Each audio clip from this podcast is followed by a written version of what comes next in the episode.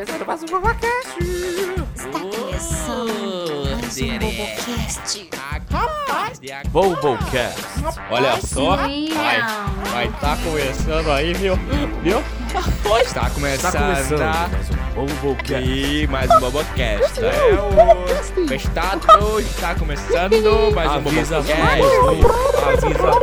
O Avisa pro tio que tá começando mais um Bobocast. Mais um Bobocast doido? Está começando mais um Bobocast.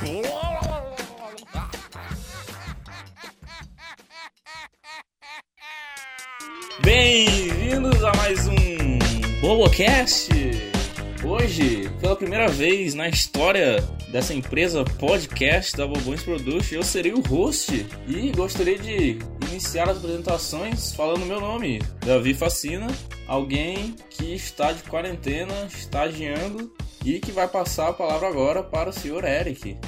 Mas já Algum sim, problema? ô louco. É, na tora. Tá ótimo. Oi, eu sou o Eric e eu não sei nada sobre a Hungria. Daí eu fui botei no Google pra ver se eu achava alguma coisa. E eu só achei uma coisa chamada Hungria Hip Hop. Não sei o que é, mas eu estou com medo de clicar. Você só vai saber se clicar. Já pode entrar na trilha sonora aí. É, meu nome é Milena, estamos aqui para mais um episódio. Pela primeira vez também com. Não, pela primeira vez não, mas pela segunda vez eu acho que com convidados. E o lugar mais longe que eu fui aqui na Paraíba foi a Pedra do Ingá. Gostaria muito de morar fora, meu Deus. Feira do Engar. É isso aí. Oxe, nunca fosse pra Patos não, vis. Foi, nunca fui pra Patos. Nunca foi Cajazeiras não? Cajazeira é longe, vis. Não. O lugar mais francês aqui da Paraíba é Bahia. Mas ninguém, ninguém está tá preparado bem para essa perto, então. É verdade. Por que lá ninguém toma banho, não? Não, é baiano, é baiano. Eu tentei puxar outra piada, mas. Deixa. Eu ouvi dizer que Bahia tem uma. Tem uma torrecela. É inovação, pô, inovação. Joba! Como já fui apresentado, meu nome é Joba, ou Joebert, para os mais íntimos. E eu gostaria de fazer um intercâmbio para Marte. Alô, SpaceX. Aí, saco achei cheio da. Terra. Olha só. É. Patrocina. Para poder amar-te. Ah, entendi. Já está deixando a barba crescer pra ele laçar, jogar na lua e puxar, tá ligado? Eita, Eita. Ô, Rapunzel. A minha do amar-te foi melhor. Tu foi em Marte e voltou agora. Já tá? Olá, sou Thaís e eu estou na expectativa de ouvir húngaro com sotaque pessoense. Vamos lá. E sobre isso, estamos aqui com dois ilustríssimos e queridíssimos convidados. Experientes sobre o exterior. Lucas Henrique sobre a Hungria e Daniel Ribeiro sobre a França. Este que está falando em loco. Por favor, escolham entre vocês quem será o primeiro a se apresentar. Ou lutem para ver quem seja o primeiro. Vai Daniel primeiro que era francês. E- tá, é. Boa noite, meu nome é Daniel, Daniel Ribeiro. E seja a farinha do bolo que é a sua vida.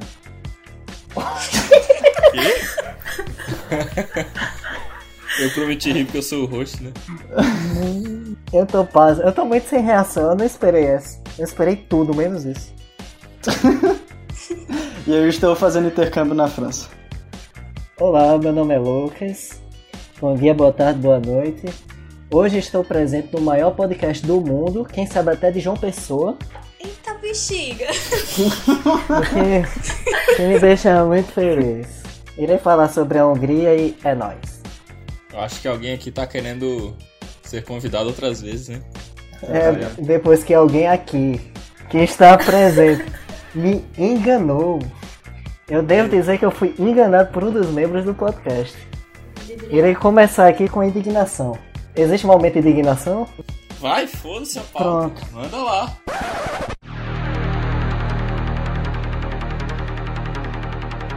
Senhor Davi Facina, em um ilustre momento falou que eu seria convidado para o qualquer Bobocast falando sobre paqueras. Ele falou pra mim, no meus, olhou nos meus olhos, enquanto a gente comia uma coxinha totalmente oleosa no Vascão. Você já está dentro. Semanas depois saiu sobre crushes e ele nem me falou sobre. Cara, se quer um resumo, se quer um resumo, ele só paquera pessoas que acabaram o relacionamento recentemente. Pronto, tá aí. Ele é casado. ver aqui. Foi conversa- casado. Foi casado. Irei me abster de qualquer resposta. Seis minutos de podcast, eu mal posso esperar para as próximas horas.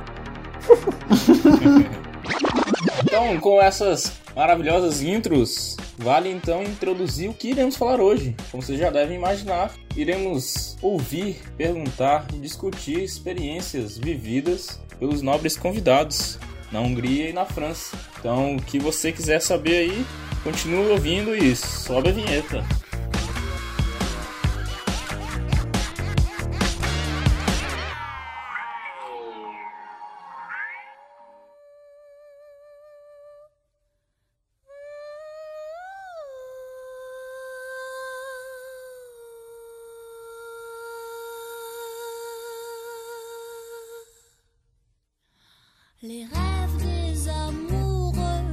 Comme le bon vin.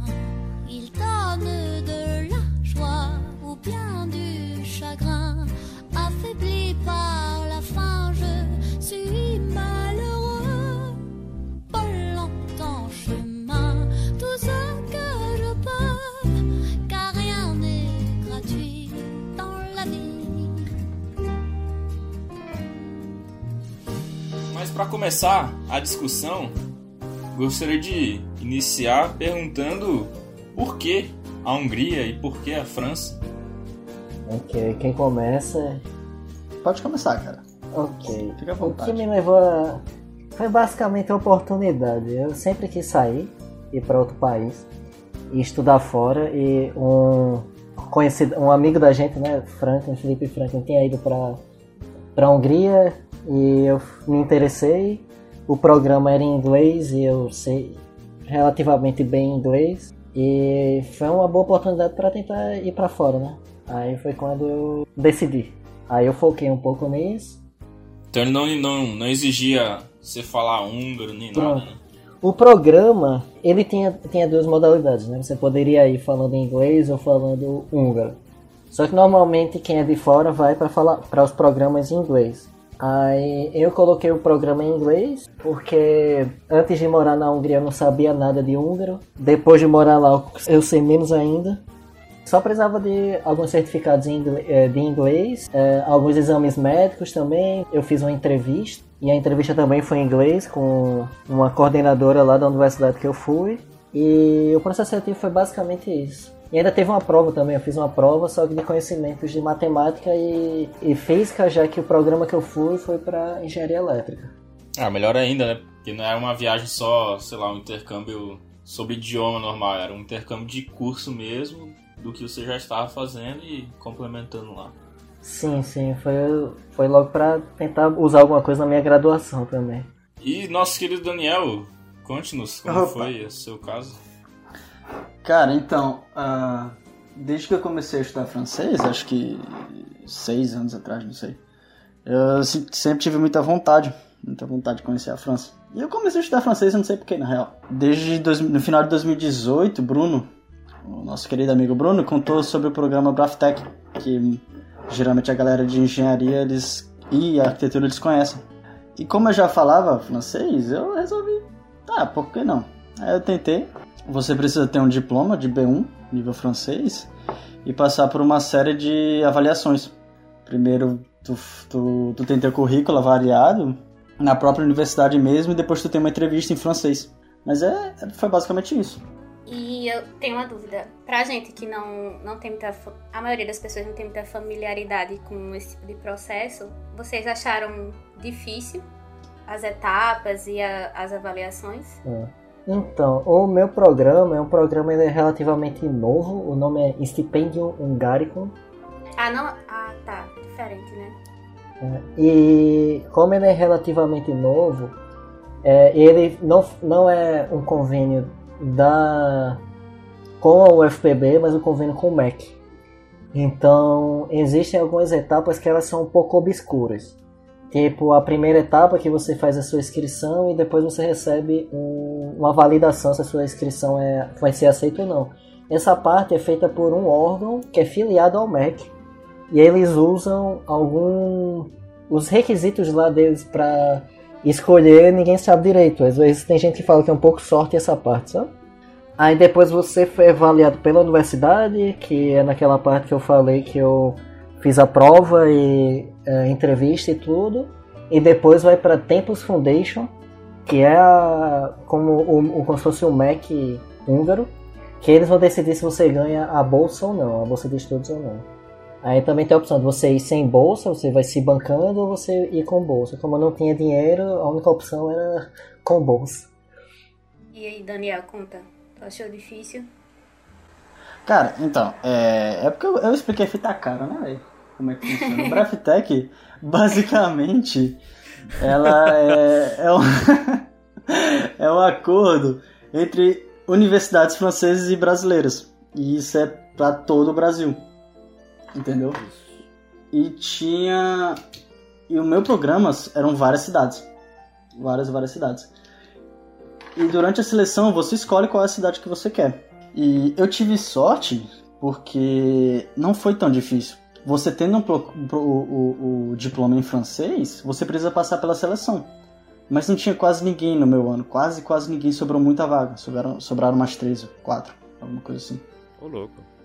Pois é. E... É triste isso, na real. Foi três vagas de 10 no total, alguma coisa assim, não foi que É sobrou? 3 de 9. E onde é que você tá? É, é bom eu falar onde é que eu tô, né? Limoges é uma cidadezinha a 6 horas de Paris, de ônibus. Ah, que massa.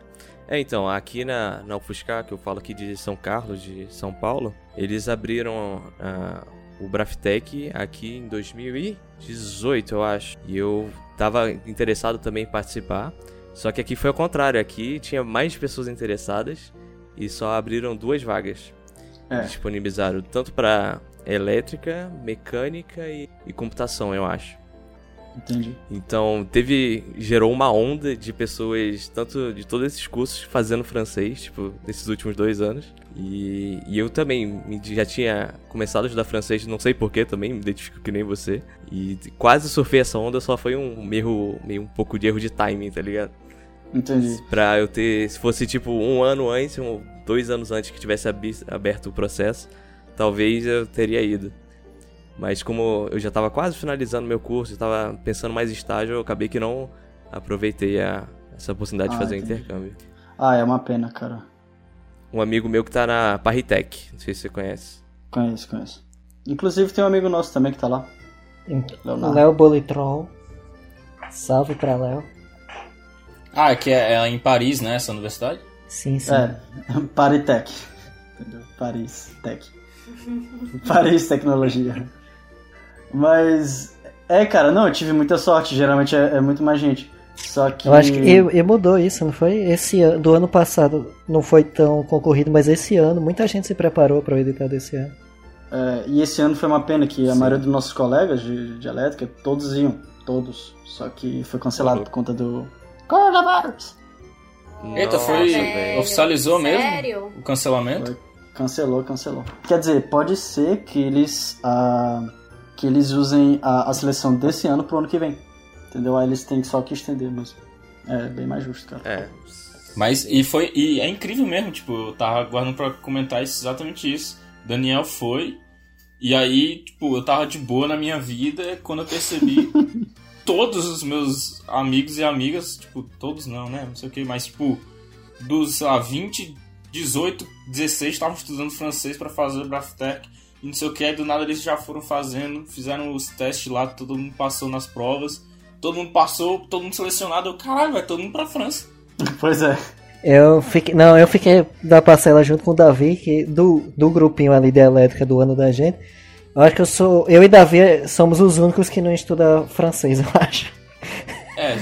o Coisinha, o Lucas ainda foi, ainda foi pra Hungria, eu ainda fiz um intercâmbiozinho na Inglaterra, mas os franceses são eles lá.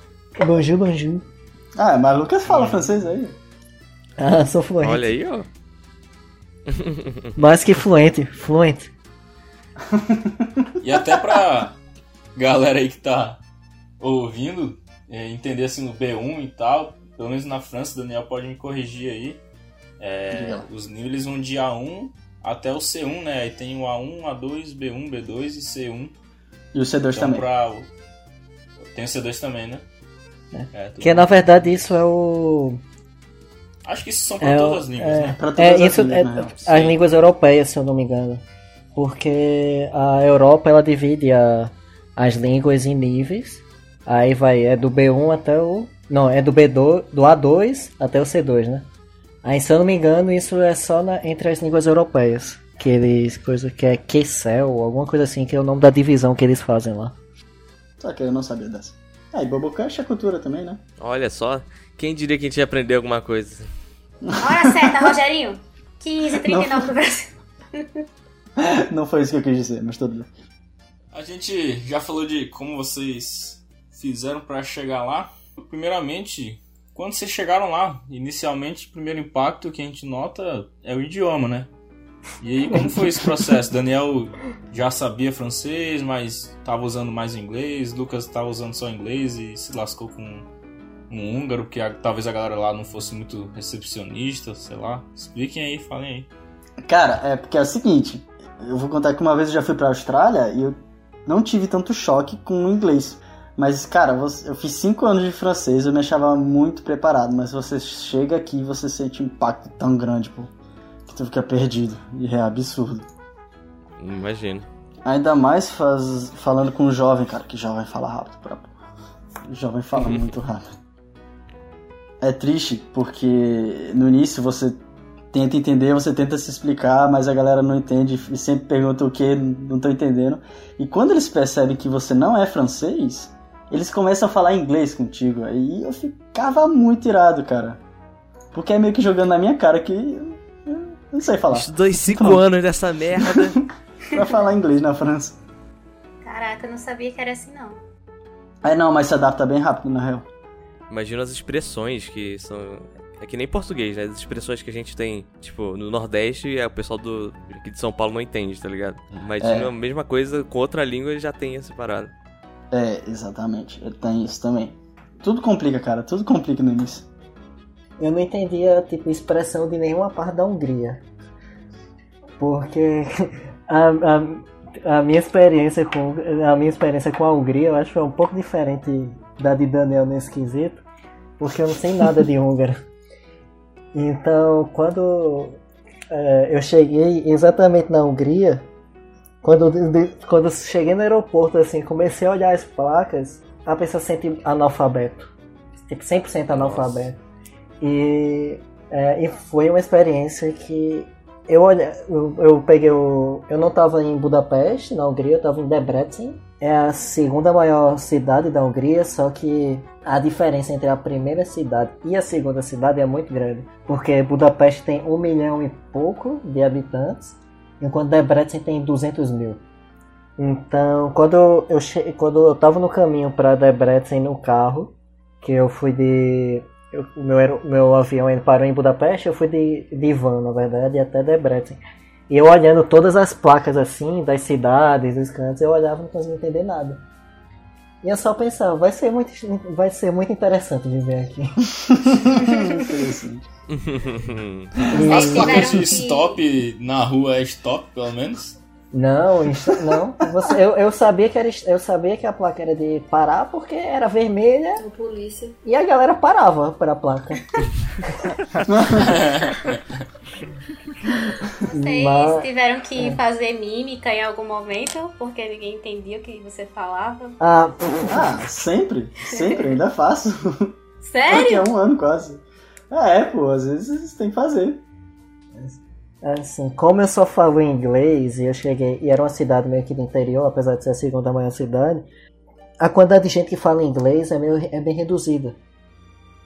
E até a pessoa, o, o pessoal que fala inglês, às vezes não estava no nível de inglês tão bom. E também não é como se eu fosse nascido no Brooklyn, sabe? É isso que eu ia dizer. É isso que eu ia dizer. Então eu tentava explicar alguma coisa e ia. E, na verdade, quando eu começava a conversar, a minha mão já ia junto. Chegou um momento que a minha mão já estava junto. É, eu, tinha, eu tinha vários amigos brasileiros lá e alguns amigos portugueses também. Chegou um momento na minha vida que eu estava tão acostumado a fazer mímica para falar tanto com o húngaro com, quanto com os outros estudantes imigrantes lá e tudo. Eu já começava falando com a mão aqui. Tá, eu entendi então que se a gente for jogar imaginação, eu sou do teu time, beleza? Eu, te, eu, eu, eu tenho muita experiência, mas não significa que eu seja bom. Eu ia comentar exatamente isso. Eu tenho uma pergunta. O pessoal fala que quem faz intercâmbio é bom evitar ficar falando muito com amigos que falam português, seja brasileiro ou de Portugal, porque isso atrapalha no você colocar em prática, né, o idioma. Vocês acham que isso é real ou é Eu acho que depende do, do intercâmbio que você está fazendo. Depende do quanto tempo você vai é, ficar também. No meu caso, eu não estava lá para treinar húngaro. Mas eu dei uma treinada muito grande com inglês porque todo mundo que eu, que eu me relacionava era, era estrangeiro. Eu tive pouco, eu tive, eu não tive tanto contato tão próximo com húngaros assim no final das contas. Eu tive muito com estrangeiro. Só que quando você vai, tipo, as minhas aulas eram em inglês, então ali já dava para treinar muito inglês. Eu tava morando no dormitório e no dormitório o meu roommate era era de Kosovo, então não tinha nenhuma chance de falar português. Ele falava inglês também. Então, quando eu tinha chance de me relacionar com gente que falava português, às vezes eu agarrava um pouco, porque quando você. No meu caso, como eu tava num- numa situação onde a cultura era muito diferente, a língua era totalmente diferente, então às vezes você busca um pouco de, de pertencimento, sabe? Então eu acho que não me atrapalhou, principalmente se suas aulas forem em inglês, você vai treinar muita coisa do inglês ali. Então, talvez se muita gente fala isso, mas principalmente se você for morar com outras pessoas, às vezes é bom você escolher pessoas que falam que tem a mesma cultura que você, até para evitar atrito algumas vezes também. Então, É. não acho que atrapalhe, assim, tipo, Eu, eu concordo com o Lucas, isso é uma, uma coisa que todo mundo passa, que é você chega num país e você diz pra si mesmo, ah, não vou falar com nenhum brasileiro, não vou correr atrás de nenhum brasileiro, vou, me, vou ficar aqui imerso completamente na cultura do novo país. Ok, você vai falar só francês, ou inglês, ou húngaro, sei lá. Só que com o tempo você vai perceber que é tanta diferença cultural que você não vai se sentir em casa. Entendeu? No início eu cheguei aqui, cara, eu não vou falar com brasileiro algum. Nem procurei. Falava só com meus amigos franceses aqui. Que inclusive é uma situação muito engraçada, que dois deles, que moravam aqui na mesma residência, foram pra João Pessoa. O Lucas Olha e o só. Davi conhecem. Pois é, eu conheci eles lá. Só que aí eu só falava com francês, só que com o tempo você vai sentindo aquela falta de casa, você vai percebendo que você não pertence realmente a esse, essa cultura ainda, e você vai atrás dos brasileiros, vai atrás de falar português com alguém. É completamente normal. E é diferente quando você vai passar um mês ou dois no lugar ou quando você vai morar por um tempo assim. Muda a cena, tá. Passou um mês assim. Tá ele com a camisa do Brasil, abraçado, comendo uma feijoada, cantando de dente. Ei, mas se você for olhar, tem uma foto comendo feijoada que eu postei no Instagram. Olha, tá Feliz da vida. No meu dormitório, toda vez que eu ia, que eu ia limpar o quarto, ficava tocando brega funk altaço, velho. Sem pena. Caralho. Véi, eu passei três semanas fora, não comi nenhuma feijoada, eu tava pra morrer. O meu quarto era na frente do, do, da cozinha. Então muita, muitas vezes a cozinha tava com gente. E eu fiz muitos árabes escutarem Tchaca Tchaca ao louco. Muitos, Eles viram incontáveis. E eu Pô, e dançava vou lá. te dizer, os árabes, eles são os brasileiros do Oriente Médio, velho. Porque, cara, eu achei, pelo menos lá, lá em Manchester, são muito parecidos com a gente. A vibe deles, até a Mal culinária. educado, né? Tô brincando. Sim, extrovertidos, super Eu- eu- comunicativos e tal. Eu tenho, eu tenho algumas ressalvas em relação a isso. Lá tinha muito árabe e tinha vários de vários países, sabe? Então eu me relacionei muito bem com o pessoal da, da Jordânia. Eu fiz muitos amigos da Jordânia e eles pareciam muito brasileiros, assim, no jeito, assim, de conversar e tudo. Um pessoal também, eu acho que do, do Marrocos também, um pessoal muito receptivo. Mas existe um pessoal também de outros países árabes que muitas vezes eles não são tão receptivos assim como o pessoal de. Também, da- na minha experiência, pessoal com, com os que eu conheci desses países, como da própria Arábia ou alguns árabes da, de Dubai, alguns eram muito mais conservadores e, e eles eram muito mais calados, assim, eles eram mais brutos. Assim, Mais então, reservados. é, só que tipo, aí a minha convivência com, com eles, muitas vezes eles pareciam um pouco europeus no, no, no quesito de serem mais reservados, assim. Agora o pessoal do Marrocos e Jordânia, eles eram mais, meio doidos assim também. Cara, o, voltando pro que o Davi falou, de que os árabes são os brasileiros do Oriente Médio, existe o mesmo argumento para a Itália. A Itália é o Brasil na Europa, e todo mundo que conhece algum italiano vai, vai concordar, porque é a mesma coisa. Eles são esculhambados iguais a gente. Pode, pode confiar. Espanhol também é meio doido. Teu. Espanhol também é meio doido. Ah, você vê agora, né? Tipo, eles não queriam fechar de jeito nenhum lá as coisas. Deu no que é. deu. E aqui, mesma coisa. Pô, e Daniel, Daniel falou aí sobre os dois caras franceses que estavam aqui em João Pessoa. Bicho, era muito engraçado os rolês com eles, porque tinha coisas que a gente fazia que eles ficavam. Que que, que vocês são? Vocês são uns animais, uns neandertais? Tipo, o que vocês estão fazendo, velho? Ah, mas Que, que, que isso? Exemplos. Teve um dia que a gente, mar... a gente marcou pra comer uma pizza na casa de Daniel. E, e a gente tava lá de- e de repente apareceu uma bola. A gente começou a jogar futebol no, no meio do- da reuniãozinha, assim. Aí a gente tentando destruir o, o estereótipo que brasileiro só joga futebol, mas a gente no meio de um rolê só pra comer pizza, a gente tava jogando bola ali. Com um cachorro.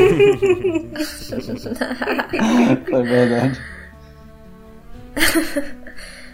Mas eu destruí outro, outro estereótipo de que brasileiro joga bem. É. É, o, o errado, o errado é o estereótipo que brasileiro joga bem. O estereótipo que brasileiro joga futebol, isso é verdade. Véi, e, e era muito engraçado porque depois que o Daniel foi embora, meio que veio um outro cara pra cá, também da França. Que também estudou aqui. bicho, que, exato. As reações dele eram iguais a esses outros dois caras, tipo, a mesma estranheza e tal. Até pelo menos esse outro que veio, ele era mais de boa. Mas a gente foi pro tipo, um, um- carnaval esses que tem assim no Epitácio. Ele tava Foi nas muriçocas. Boy, Não, até eu ficaria, na moral. Não é? Larga a pessoa no, no, no meio de uma virgem de tambaú, sei lá, você fica louco. Pô, e a gente, foi um que era pra, tipo, de um quintalzinho, assim, uma galera que organizou e, e fez, sabe? Ele tava super, tipo, que isso, seus bandos de animais? Merda é. Mas ele, ele passou por mim nas, ele passou por mim nas muriçocas. Galera é tribal mesmo aqui, viu? Ele ficou vendo um monte de, de dos boy do passinho assim, andando Ih, passinho rapaz, assim na frente da gente. É. Ele parou assim na frente deles, a gente começou a tentar ensinar ele, assim, foi muito bom. Eu amo essas, essa, essa interação cultural.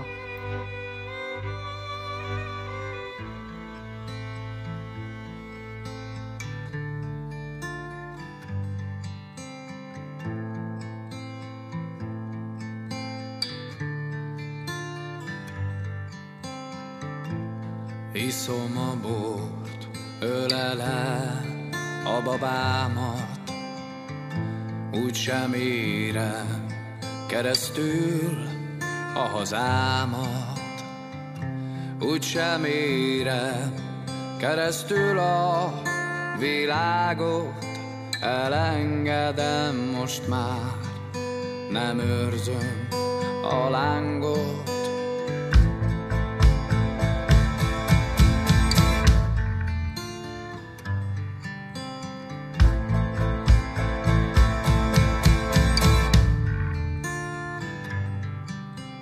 É, como foi pra vocês e como está sendo, no caso de Daniel, é, essa alimentação? Vocês notaram muitas diferenças? Vocês preferem ficar no basiquinho? Ou vocês entraram fundo mesmo no- na cultura culinária do país? Assim, como eu tava morando no. Eu tava morando no alojamento, a grana que eu recebi era um pouco reduzida, então o que acontecia muito é que eu fazia minha própria comida. Então eu não. Pelo menos no dia a dia, eu não tive. Eu tive um certo contato, mas não tão grande.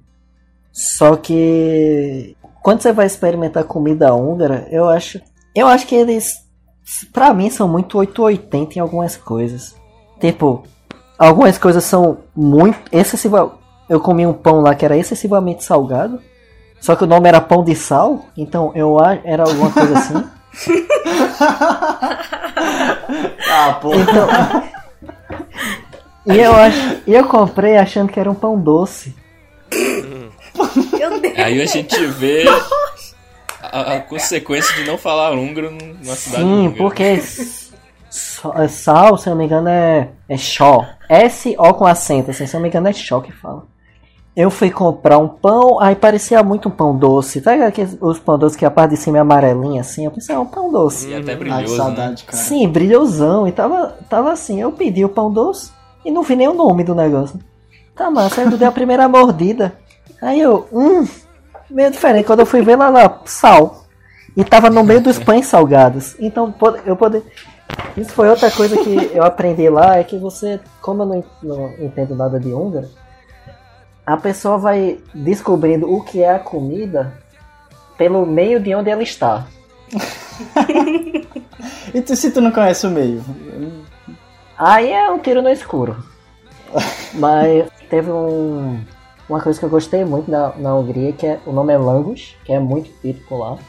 Que parece um- uma massa de pastel mais pesada, só que em formato de pizza. E é uma maçona frita, assim, eles colocam queijo em cima, bota os negócios em cima, assim. Mas o mais padrãozeira é com tipo um molho de alho e queijo. E Como se escreve? é Langus. É L-A-G-O-N-S.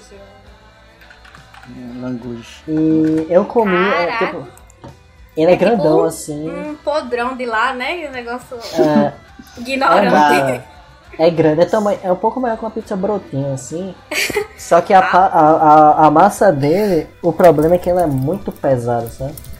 que Então, pra mim, no caso, chegava na metade. É que eu como muito. Caraca. Outro contato com comida húngara que eu tive é que eu teve, teve um, um pessoal que eu fiquei muito amigo, que eram os portugueses. E eles estavam com a host family, que eles eram húngaros. E essa família húngara era um pouco fora do comum, que eles eram absurdamente simpáticos. Eu Acho que toda simpatia, acho que toda simpatia do mundo estava ali naquela casa. Eles eram muito simpáticos. Então lá eu comia muita coisa que a dona da casa fazia. Então ela fazia pão, fazia uns bolos húngaros com uma cere umas cerejas que ela tem, que ela plantava no próprio jardim. Fazia um, uma, uma massa lá que eles chamavam, acho que era de lasanha, que é, é broken lasanha, que era tipo uma massa de lasanha toda quebrada com umas folhas no meio, assim, que eles faziam. Então, Como a se maior- quebra uma lasanha? não, você pega a, a massa da lasanha, aquela pasta, aquele blocão, aquele. Aquela folhinha, e só que ela é toda quebrada, assim. Eles faziam o macarrão, acho que é com. Ah, esqueci o nome. É cabbage. É, repolho com. Fazia com repolho, fazia com um monte de coisa. Fazia com um monte de vegetal diferente. E o meu maior. E como eles me chamavam pra jantar lá direto, então eu saía comendo tipo bolos típicos deles, umas coisas assim, eu gostava muito, assim, que era comida de mãe, comida de vó, assim, que ela fazia. Ó. Ah, que legal. Massa. Pô, até um- antes de Daniel falar a parte dele, uma coisa que eu queria perguntar muito a vocês é como foi a primeira experiência de vocês quando vocês entraram no McDonald's nativo do local. Porque quando eu tava na Polônia, eu entrei no McDonald's, velho. Tinha uns, os nomes lá, eu, eu não sabia o que, que eu tava pedindo, não sabia aonde pedir, não sabia nem o que fazer. eu não, eu nunca entrei no McDonald's aqui, eu só entrei com o Lucas na Polônia. Foi. E é uma coisa engraçada, porque dá, ali dá pra ver muita diferença entre a minha experiência na Europa e a de Daniel. Porque quando a gente, a gente, a gente viajou no Natal pra Polônia junto, a gente foi pra Varsóvia.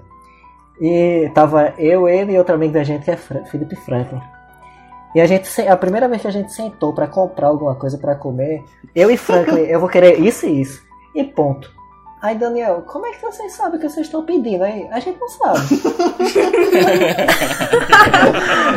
Eu ia comentar isso, cara, porque eu admiro muito quem vai pra um país que não faz a menor ideia do que tá rolando, tá ligado? É, A gente já pede na confiança ali, que a gente já é acostumado a pedir as coisas. Me surpreenda, né? é, basicamente, a gente. não, é, não é totalmente um tiro no escuro, que no começo é. Só que depois, quando você começa a pegar a manha de pedir o que você não sabe o que é, você já tem uma ideia. Assim. Porque eu peguei algumas palavras. Já peguei umas palavras soltas às vezes. Tipo, eu descobri que Sal. maçã em Calma, húngaro era alma. Maçã em húngaro era alma. Então eu ia comprar um suco, vinha lá, alma. Eu sei que vai ter pelo menos uma maçãzinha no meio. Então a. Aí entre É pedir um, um- né, cara? é, entre pedir um suco que tem 300 palavras que eu não conheço e outro suco que tem 9, 299 palavras que eu não conheço, mas eu sei aquela, eu peço aquela, já é uma surpresa a menos. Justo. É, foi a tática que eu utilizei, era a tática que eu utilizava lá. O cara enfrentar esse tipo de coisa, esse restaurante, esse fast food, é aquele negócio. Você tem a sua senha, o número da sua senha tá chegando perto e quando ela chega, entra aquela sensação de você realmente não saber o que vai vir. É muito Você não bom. sabe o que, que tá vindo, o que, que você vai pegar.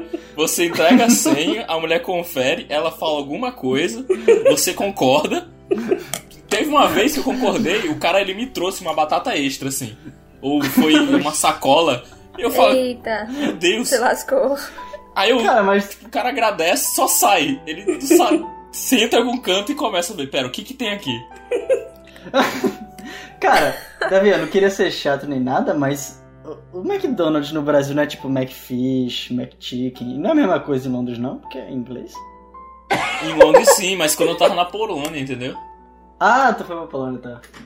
Quando eu tava lá na Cracóvia. Ah, cara. É. Mas esse de falar só sim tem uma história que é muito engraçada. Não é minha, é de um que os meus amigos portugueses falaram pra mim. Eu conheci a deles que foi pra Itália e eu não sabia nada de italiano. E chegou, acho que foi no. no Starbucks, alguma coisa assim. E começou a falar sim pra tudo. Quando ela tava indo embora, o garçom toca assim no ombro dela e fala: Não, você esqueceu isso. Ah, chegou uma, uma cesta enorme de frutas pra ela, assim. Meu Deus. Caraca. Fantástico. Igen, igen, igen. Sim em húngaro. Foi a palavra, que- uma das que eu mais falei em húngaro foi igen. Não, você tem que aprender a falar não. Eu tentei isso. Eu tentei isso, Eric. Não, é pior. vida. É pior. É pior porque teve uma vez que eu tava com muita fome. E eu falei, cara, eu vou pegar um grandão com batata e tudo, tá ligado? Que era o que sempre vinha. Porque os caras querem te empurrar o completão, né? Aí daí eu peguei, o cara ele começou a falar um negócio lá. Acho que ele era indiano, assim. Ele falou uma coisa. Imagina um polonês indiano falando inglês. Caraca. Ok. Jesus. Aí ele falou não sei o que, eu, não, não, não. Quando me veio, veio só um pão com um hambúrguer no meio. não veio nem queijo, pô. Caraca, é melhor falar assim. Concordo. Aí depois dessa eu falei, não, vai vir É sim. alternar, vier, né? Sim, não, não. E o cara só falando, esse tá com cara de otário, esse que eu vou. eu- Esse eu vou zoar hoje.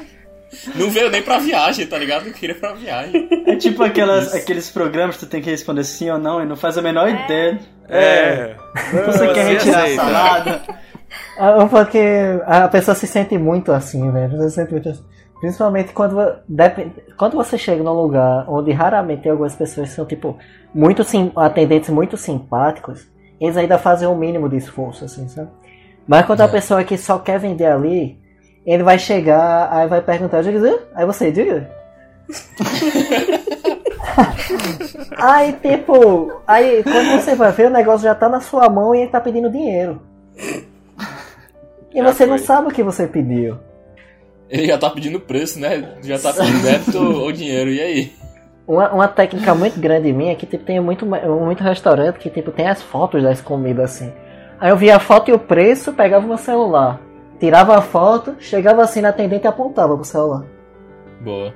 Olha aí, sagaz. Resolveu muitos problemas meus. Ó, pra ser bem sincero, eu fiquei muito tranquilo na Polônia porque eu tava com os dois que viviam num lugar que não fazia a menor ideia a língua. Então eu tava tranquilo, porque eles já estavam muito acostumados. Só seguir o fluxo, né? É, pois é. Mas aí voltando então, mesma pergunta que a gente fez anteriormente pro Lux, você complementa, Daniel, sobre a França. Cara, uma coisa que todo mundo é, é, sente que fala uma outra língua, sem ser inglês, eu acho, é que quando você vai no mercado, você às vezes compra uma coisa achando que é como o Lucas comprou um pão salgado, achando que é uma coisa, mas não é. Ou você anda com um tradutor o tempo todo, aquele tradutor do Google que você traduz a palavra automaticamente, ou você vai na sorte, cara. E é, é o tempo todo isso, assim, no início.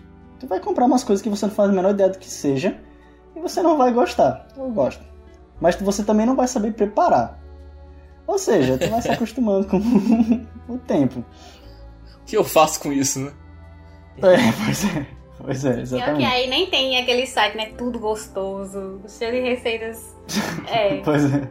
Eu fui comprar uma bisnaguinha achando que era é, mortadela. Aí eu botei no carrinho, já tava quase passando. Eu pensei, não, eu vou, eu vou traduzir isso. Quando eu fui ver, era tipo patê de fígado de alguma ave que eu não sabia nem o Ai, nome. adoro. Nossa Adoro Senhora. demais. Você não sabe o que você Que perdeu. maravilha. Mas eu também eu fazia minha comida. Então não mudou muito comparado ao Brasil, porque eu cozinho que eu sei cozinhar, entendeu? Eu, aprendi no Brasil. Não, mas eu vejo você fazendo umas paradas doidas aí. É, porque eu aprendi aqui, mas são comidas que dá pra fazer no Brasil também. Entendeu? Entendi. É porque eu não sabia cozinhar antes, essa é questão. Mas mercado... continua, os absurdos explodem nossas cabeças. Nada demais ainda, pô. Eu ainda não comi escargot. Isso eu ainda tô me arrependendo. Eu, quando eu comecei a estudar francês, eu lembro que tinha uma lição que era tipo os cardápios padrões da França. Daí, tipo, em toda refeição tem um queijo. Daí depois tem esse vinho que é com esse queijo. Daí tem tananã, tananã. Essa expectativa, a realidade. É, é. Então, é mais ou menos isso mesmo. É pior que é. Sério? Porque, Ô, é. Aqui é basicamente, quando eu almoço no Rio, é basicamente entrada, prato principal, sobremesa e água. Ou você compra um. Que isso? Ou você compra... É, isso é o R1, entendeu? Só que as entradas podem ser queijos, tipo, você, eles realmente pegam só queijo, ou outra coisa. Pô, é restaurante, velho. Pois é. E tem pão, sempre tem pão, eles sempre comem com pão. Um pão do lado. E isso é fantástico, cara. Entendeu? Baguete. Ô, louco. Tem uma história de Daniel, assim que ele chegou, com baguete. Gostaria que ele explanasse aqui, que eu acabei de lembrar assim e soltei. Ai, cara, obrigado, eu esqueci, eu esqueci, eu vou Cara, passar eu já sempre aqui gosto quando o tu. Lucas conta, porque ele dá uma exagerada, uma exagerada boa e a pessoa que sofreu a história fica puta, corrige e aí fica engraçado. Não, mas eu acho Então- que ele me lembra também. Não, é porque essa história, tipo, o que. Não tem muito o que falar. É que nosso digníssimo amigo Daniel, acostumado à, à nossa cultura pessoense de comprar pão de noite pra comer no outro dia também, ele. Um, um, um digníssimo dia ele pensou, não irei, eu não quero ficar voltando no mercado, não vou querer ficar comprando pão todo dia. Comprar uma baguete no dia, eu pensei, vou comprar uma, duas, não. Comer pra semana, né? Comprei Era um três ba- pacote, era um pacote que vinham três baguetes grandes. Ele comeu Só a que primeira no primeiro dia e pensou: o sonho, o pão é muito gostoso, muito bom. Amanhã de manhã estou servido. Foi comer o baguete no outro dia, Cara, estava uma pedra. não não façam isso. E é engraçado que ela é grande e aí vira uma espada, cara. É uma arma, é um cacetete. Eu tenho até uns vídeos que você bate, você bate na mesa e faz um barulho, tipo de bateria. Toc, toc, toc, toc, toc. Porra, Eu tenho. Eu amo. tipo, quando eu cheguei na Hungria, a prateleira de pão dos mercados era muito grande e tinha muito tipo de pão diferente. E você comprava pão por unidade, comprava uns pães maiores, pães maiores, tudo bem. Primeira vez que comprei pão, eu comprei um pão de caixa, padrãozeira, que eu pensei, não vou me arriscar. E teve um colega meu que quando, chegou, quando a gente chegou na primeira semana, todo mundo do, do projeto ficou meio que no, no hotel. Aí eu comprei o pão de caixa e um, um bicho que tava do outro no, no quarto do lado, basicamente, comprou um pão normal que era em forma de lua, assim. E era um brasileiro, o nome dele era Lucas também.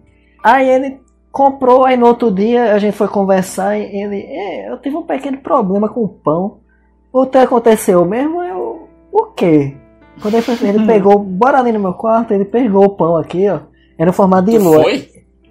Ele era. Eu conhe- tinha conhecido ele já, a gente tinha passado o, um tempo junto conversando e tal, era um brasileiro. Eu já tinha ido no É, quer quarto dizer, dele. tu tava na Hungria, né? Tu não tava na França. Porque se fosse um francês pedindo pra eu ir no quarto dele ver um problema de pão, eu já ia ficar meio assim. Que pô, que me espanta com esse baguete. Era outro brasileiro. Mostrar a baguete?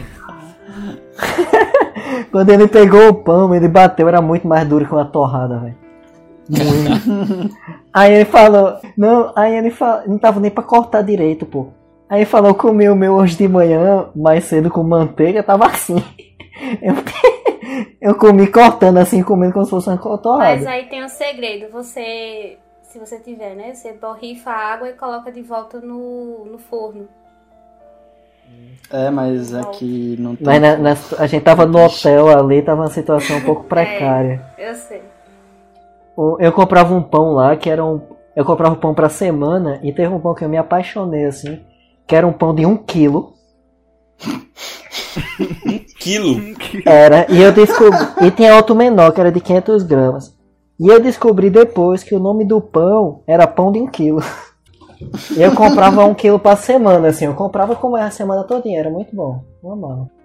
Velho, um quilo de pão, velho. Ou, ou isso era muito grande, ou ele, se fosse pequeno, tipo, era só massa, né? Tipo, não, não botou fermento. Mas, cara, pra quem pergunta, o pão francês é daqui da França, pelo menos, é muito bom. A baguete é maravilhosa, cara. Que no caso, o pão francês na França é pão, né? É, é pão daqui. Só pão. pão daqui. Alguém tinha que fazer essa piada. Eu vou, eu vou chorar muito quando eu voltar pro Brasil, porque não vai ser a mesma coisa. Ah, tem um pão do bem mais aqui que é só fermento. o pão do tranquilo. Eu, comp- eu- uma coisa que eu sinto falta real é pão, porque lá tinha muita variedade de pão, assim. E eu comia uns pães diferentes toda semana. Eu comia um pão de. com azeitona que era maravilhoso.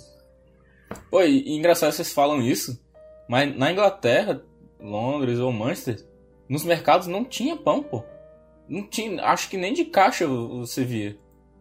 Era só, tipo, outras coisas. Tinha, e quando tinha pão, era tipo uma casa especializada em fazer sanduíche e era aquelas, tipo, taken out, sabe?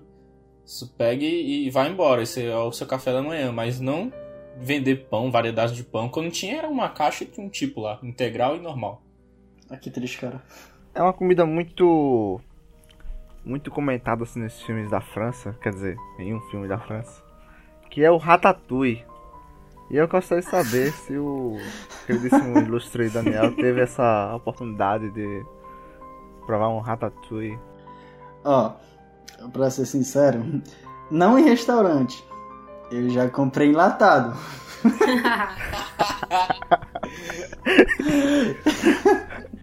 Mas é bom, é muito bom. Na real é bem bom. Tem, qual, tem gosto de quê? Traduz pra gente, pro O brasileiro. quê? Traduz pro brasileiro. Ratatouille? É. Ah, sei lá, é- não sei. É o que? Massa com tomate? Não, Ah, é- são legumes, tá. são legumes. Tá, São legumes. legumes. É molho de tomate com alguns legumes. Abobrinha e eu não lembro o resto. Berinjela. Olha, ainda é vegana a receita. Que nem o rato lá fez. É, eu jurava que tu ia falar. ia falar isso. Se você já teve o prazer de ser servido por um rato. Também. Eu tava até agora, ué. Não, não, você Ué. vai me dizer que ratatouille é mentira. Eu tenho uma pergunta. Ah, eu queria saber o que vocês acharam do custo da alimentação. Hum, assim, é, eu. ah, eu fiz um planejamento muito grande assim quando eu tava fazendo as compras.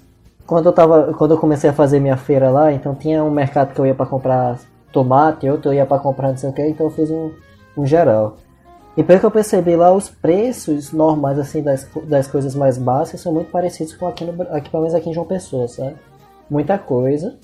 Claro que tem algumas coisas que são tem um preço totalmente diferente, tipo abacate. Lá uma unidade de abacate, um avocado assim, era tipo 6 reais. Aqui é muito mais barato. Tipo queijo também. Lá eu comprava gruyère, brie. Ah, meu Deus. E era um preço bem acessível. Uma, como se a gente tivesse comprando mussarela daqui, sabe? Só que os preços normais, assim, pelo menos em, em Debrecen, eram, eram, é- era um, cu- um custo de vida muito bom. Em Budapeste já era um pouquinho mais caro. Salvo as exceções de coisas que, tipo, aqui em- no Brasil é muito mais comum, tipo banana. Aí lá era mais caro, só que tem coisas que lá são mais comuns que é bem mais barato que aqui. Eu gastava semanalmente, eu basicamente fazia quase todas as minhas refeições em casa, eu gastava basicamente 8 mil florins, que no caso dá uns. Peraí, tô convertendo aqui. uns 120 reais semanais eu gastava, ou menos, não, é menos de 120 reais. 100 reais semanais eu gastava com minha alimentação pra fazer tudo em casa, assim. Tá Era um, era um padrão bom, e coisa que na França é um pouco mais complexo, né? É. Cara, a França ela tem uma grande, uma imensa varia- variedade de frutas. Nós temos é, maçã amarela, maçã verde, maçã vermelha, maçã pequena e maçã Amarela? grande. É, uma amarela. É amarela. Maçã amarela? É, Aham. amarela. Ah, desculpa, pode continuar, eu vou pesquisar aqui. Eu tenho aqui, se quiser, depois eu mando até uma foto. Mas é, a, a, a, a França só tem maçã. E o resto tudo é mais caro, porque vem de outros países. Mas o maior impacto é que quando você chega, tá tudo em euro. Tipo, um euro, dois euros, e você não faz a menor ideia se isso é caro pra França ou é barato. E você Sim. demora um pouco a se acostumar, entendeu? Porque você tá acostumado com reais, mas você não tem como converter, porque são países completamente diferentes. Então você tem que se acostumar com a, a média dos preços daqui. E aí é um problema. sim. Porque você compra coisa de 3 euros achando que tá barato, mas não tá. 3 euros em fruta é caríssimo, na real. Eu notava que o doce, tipo, esses doces gostosos que a gente gosta, assim, Oreo, Laca, que aqui é tipo, você só compra no fim de semana. Lá era absurdamente barato, velho. Era muito, era escroto de barato, assim. Tipo, eu ficava, não é possível. Como é que vocês só não vivem disso? Porque não tem condições, isso aqui não de graça, velho. Na Hungria o que comiam muito era Milka, essas barras Milka que são muito caras É, aqui. Lá é um Milka, preço sim. tipo se você Ah, deixa eu perguntar. É boa uma mesmo? barra garoto. Eu, eu gostava, eu comia É muito. Não gostosa acho- pra caramba. Não, eu não Uhum. acho que é porra Não, melhor. É, mas tipo é bom, sabe? É muito é bom. gostoso. Essa coisa do preço é, foi uma coisa que pra mim foi um grande também, porque lá a moeda é inflacionada, né? Quando você vai contando e chega em 100 ali, não vai virar um florinho, vai direto. Então eu chegava no mercado ali e o negócio tinha 3 mil florinhas. Eu pensava, eita, isso aqui é barato. né? Depois eu, eu, eu peguei um tru- uns truquezinhos pra converter os negócios na minha cabeça e foi muito mais fácil depois, né? Mas no cabeça. começo, no começo era muito complicado, porque eu ia comprar assim, eu, não lembro mais o preço das coisas, mas você pensava, ah, Era o o preço de uma moto, pô. É, porque eu... O cara ia comprar um pão, porra. A minha bis foi esse preço, velho. Eu ia comprar um. No começo eu bugava muito. Então teve um dia que eu fui comprar pão, aí tava lá 40. Foi um pãozinho assim pequenininho, aí tava lá tipo 60 florim. Aí eu pensei, caramba, vai muito caro. Se eu for ter- tiver que viver com o dinheiro que eu ganho aqui, eu vou morrer de fome. Só que 60 florinhas é 90 centavos de reais, basicamente. Ah, ah, tá. Era muito barato, assim. Aí, tipo, no começo foi um pouco complexo, assim, pra converter as coisas. Eu tenho uma pergunta também, outra. Porque, tipo, quando a gente viaja pra algum lugar, o negócio é ir em restaurante diferente, esse tipo de coisa. Vocês foram em algum? Fora fast food? é Eu interessante senti, falar eu fast senti, food, eu né? senti uma farpa nessa pergunta. Diga lá, Lucas. Na Hungria, especificamente, não. porque assim. Não, mano, Mas- não, não. Não, é porque assim. Tipo, É, acabou o podcast. Não, então, mas eu nem comia muito. Eu nem comia muito fast food aqui. É uma coisa muito rara de comer, porque eu fazia muito minha comida em casa. Então eu fazia comida legalzinha, fazia. Tava com.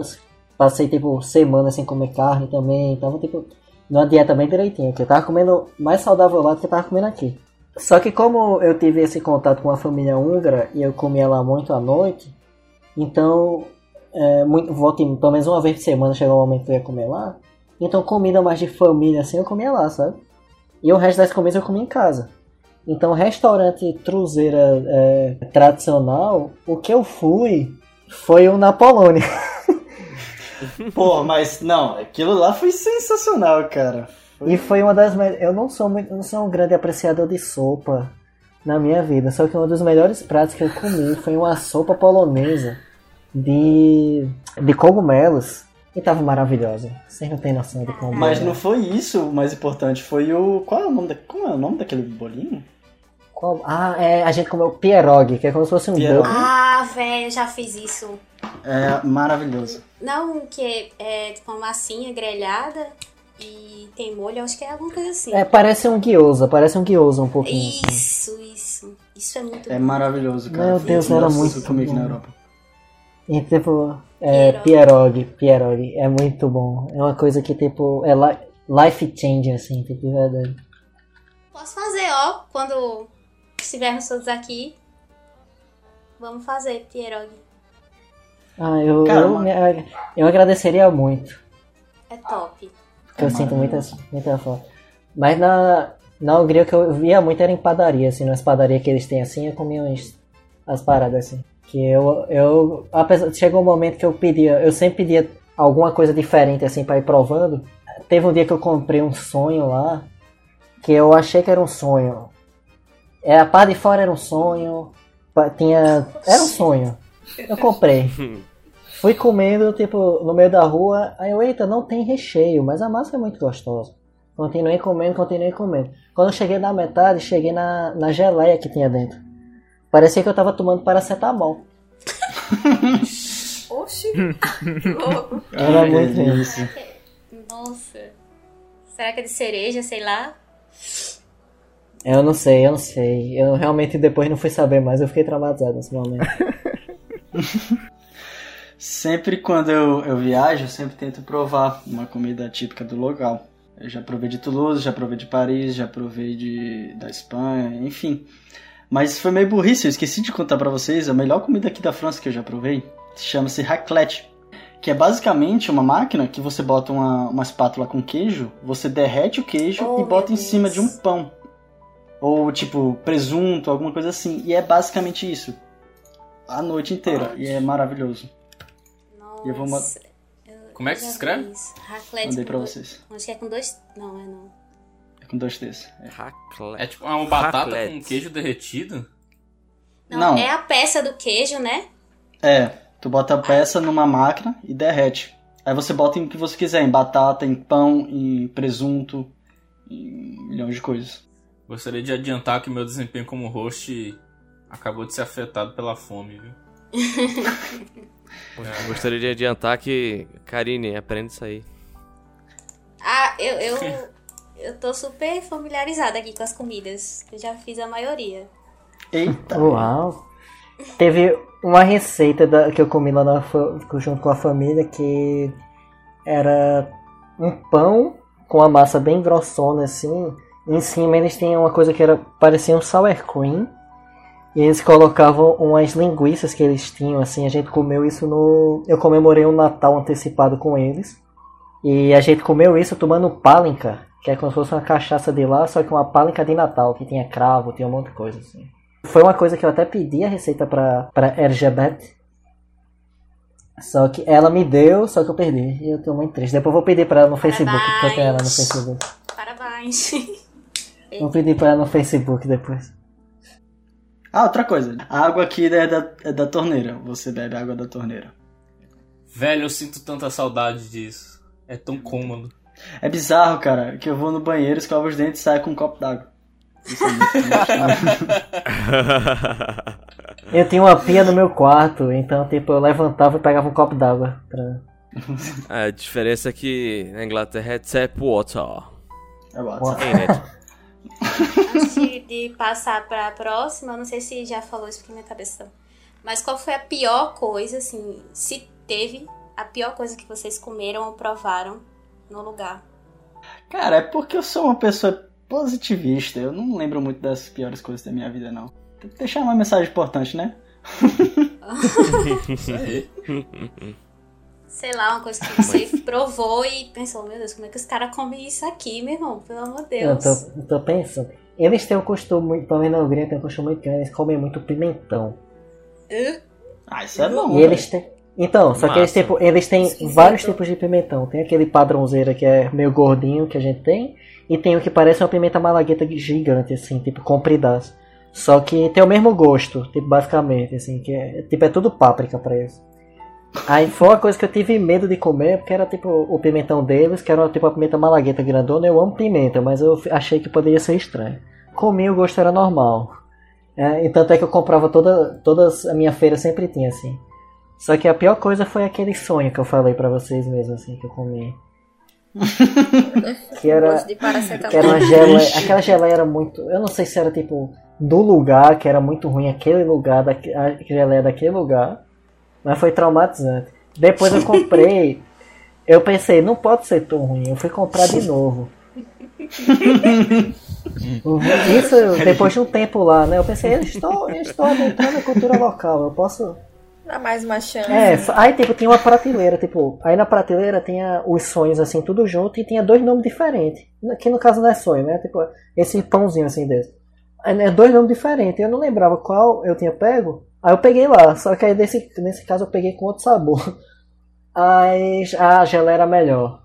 Aí eu gostei. Só que não foi a mesma geleia, então até hoje não sei se eu gosto dela mesmo ou não. Pelo jeito não. Véi, sobre essas comidas ruins, eu tava lembrando que isso em Manchester e perto de onde eu tava. E é tipo, foi a experiência juntando comida muito ruim com inocência no restaurante, sabe? Essa parada que a gente falou que a gente pede algo e não tá sabendo o que tá pedindo.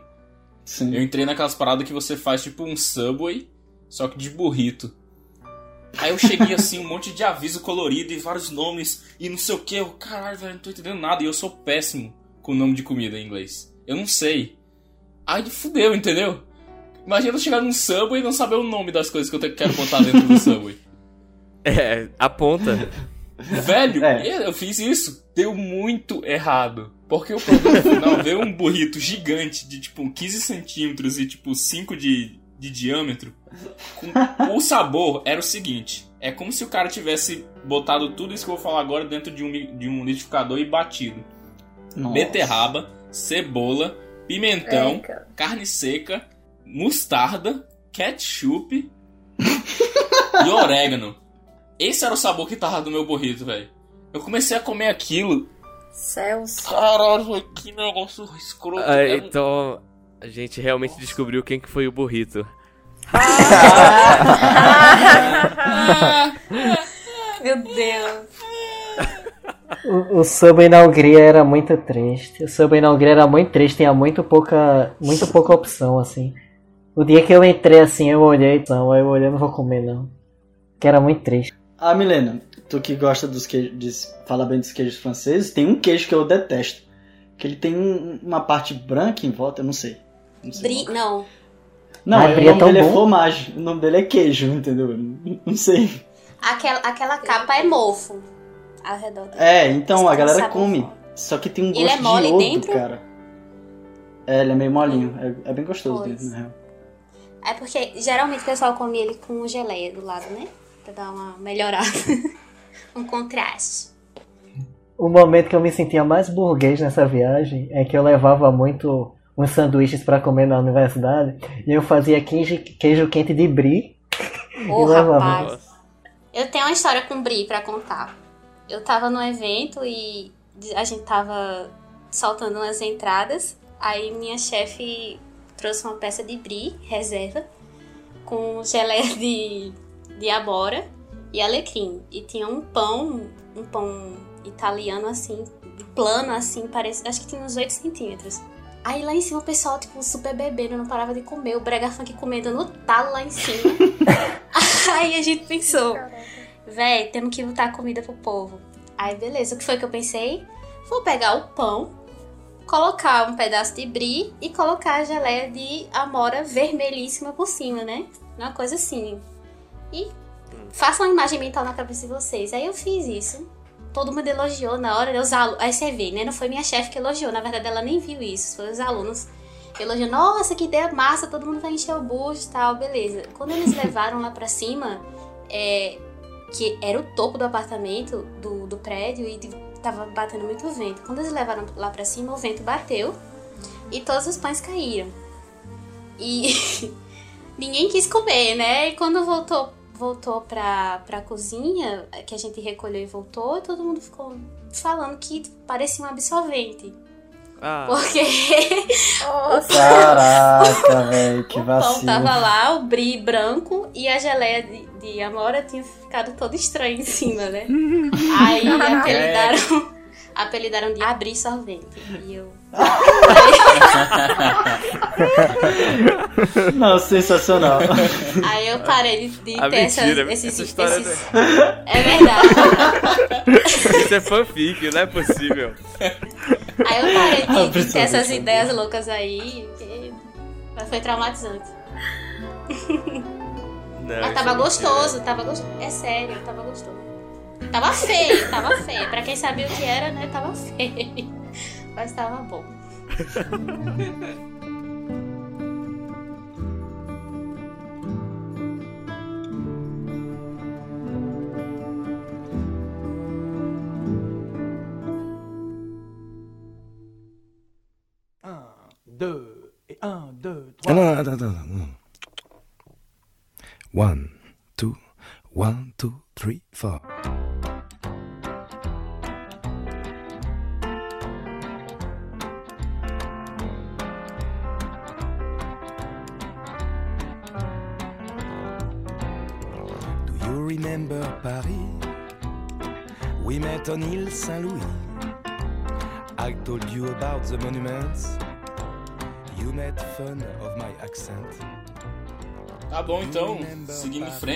que o, o tema sobre comida ia, ia ser o- bastante duradouro. Mas eu queria perguntar a vocês como foi o clima.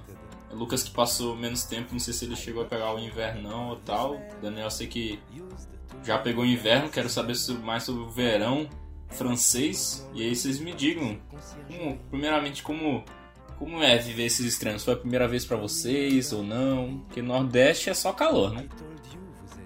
Eu peguei muitos extremos. Eu, quando eu cheguei lá, era em. Acho que eu fui no final de agosto. Foi dia 26 de agosto, então lá era. Foi antes do outono. Era o finalzinho da primavera que eu cheguei lá, se eu não me engano. E assim que eu cheguei lá, tava, juro, tava mais quente do que tava em João Pessoa na época. Tava muito quente. E tipo. E foi uma coisa muito estranha porque aconteceu uma coisa que eu nunca tinha visto na vida, que é tipo anoitecer de começar a ficar escuro tipo 8 horas da noite. Nossa, eu amo isso, velho. Deve ser muito legal. Só pra curiosidade, são 9h40 aqui, tá claro demais. Tá começando agora o pôr do sol. Caraca, eu amo isso. Caraca. Isso no verão é, é, tipo é pior, só que quando tava ali já quase no outono, então já tava tipo 8 horas. Ah, já tava começando a escurecer essa época, mas tava muito quente. Só que aí, semanas depois veio o, o outono. Só que o outono já foi uma mudança muito drástica, porque lá tava, tava ficando muito quente, tava tipo 28 graus, 30, só que tipo a sensação térmica era maior, sabe? Tipo que era, é, é mais seco o clima do que aqui. E eu não sei se é por isso, na verdade. Só que o clima era mais. Eu associei porque lá era mais seco e tava, eu tava sentindo mais, tipo, mais calor do que com a. Tipo, com a temperatura aqui maior, lá eu sentia mais calor com a temperatura menor, assim, tipo, comparativamente. Lá com 28 graus sentia mais calor do que aqui com 32, basicamente. Aí quando chegou o outono, aí o outono é um pouco mais doido, tipo, chovia é, tipo, muito assim, tem uma boa quantidade de chuva. E tinha dia que tava tipo 4 graus e tinha dia que ia pra 22 graus. E tinha dia que ia pra 22 graus. Então tinha dia que. Teve um dia que chegou a menos 2. Menos. Não, chegou a menos não. Chegou a tipo 4 graus de madrugada. Tipo da noite assim, meia-noite e tal. Aí no outro dia tava 22 graus de tarde. Então a minha rinite bateu numa. Me espancou nesse meio. Aí quando chegou o inverno, tava ficando escuro de 4 horas da tarde. Começava a ficar. Começava, tipo, o sol nascer tipo 10 horas. Ia-se embora 4 da tarde. Eu acho que eu conheci neve antes de Daniel. Porque teve um. Nossa. No começo do inverno começou a tipo nevar muito. Então, tipo, teve os primeiros dias de neve assim, então tipo, o primeiro dia é maravilhoso. O segundo você já pensa, eita, tá atrapalhando o trânsito. E tá-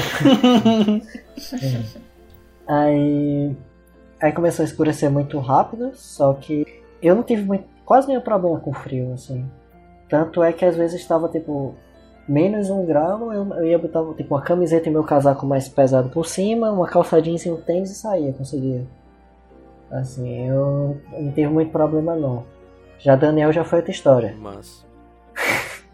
É, não, é. Eu não sinto frio porque eu boto mil e uma camadas de roupas. pô. Senão, eu morro. Não, mas Daniel sempre foi friorento, velho. Em João Pessoa ele reclamava que tava frio. Caraca. Ah, ô louco. Aí é. Tá, velho, 25 graus de uma pessoa é 16 aqui, pô. Não, velho, mas tu reclamava de um jeito que parecia que tava nevando e tu tava pelado na rua. Imagina, imagina eu e Daniel, a gente tipo, a gente na Polônia tava frio assim, tava a, a gente andando lá por, pela cidade, tava tipo frio. Aí eu e Daniel tava com o casaco, tinha dado uma quebradinha assim, tava ficando aberto. O bicho passou Nossa. mais da metade da vi... Não, foi a viagem toda reclamando do frio. E tinha momento Não, que nem mas- tava frio, sabe? Não, nem tava frio pra ele, é zero graus, pô, tá. Óbvio que É, tá tava- frio, nevou, cara. A, a média foi zero graus, não foi naquele. Foi, eu peguei pô. menos 10 na Polônia eu tava morrendo. É, não, tipo, eu Agora- tava com muito frio, mas eu, sei lá, velho, nunca. E Daniel conheceu neve comigo, não foi, Daniel? Naquela noite que começou a nevar? Foi, foi. Eu vi neve Foi duas vezes. Só na vida.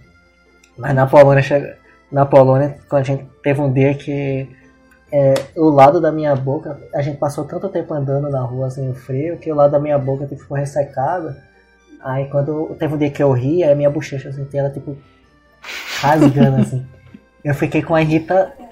Caraca. Eu fiquei com uma irritação enorme assim na minha bochecha vermelhona, tu lembra, Daniel? Que eu fiquei pedindo o hidratante de frango então assim. Lembra? Véi, eu, eu, eu andava no meu bolso 24 horas com aquele manteiga de cacau. Sim. E eu lembro que o meu rosto ele despelou mesmo, como se eu tivesse passado É. o dia todo no sol, assim. A minha boca Mas depois estourou tá. Real. A minha boca estourava muito, estourou muito. cara. E teve um, um dia que a gente tava. Lembra que a gente, a gente tava num. No jardim, não foi, Daniel? Que teve uma hora que Franklin foi amarrar o- a bota dele, que ele tirou a luva. Tu lembra disso? Não, que a mão de. Franklin tava. Franklin, um amigo da gente, ele é muito branco, então a mão dele tava muito branca, ele tirou a luva. Nossa, Aí come, começou a, a amarrar o sapato e olhando a, a, a cor da mão dele mudando de cor, tipo, mudando muito de cor, assim, começou a ficar ficou verde, muito bizarro.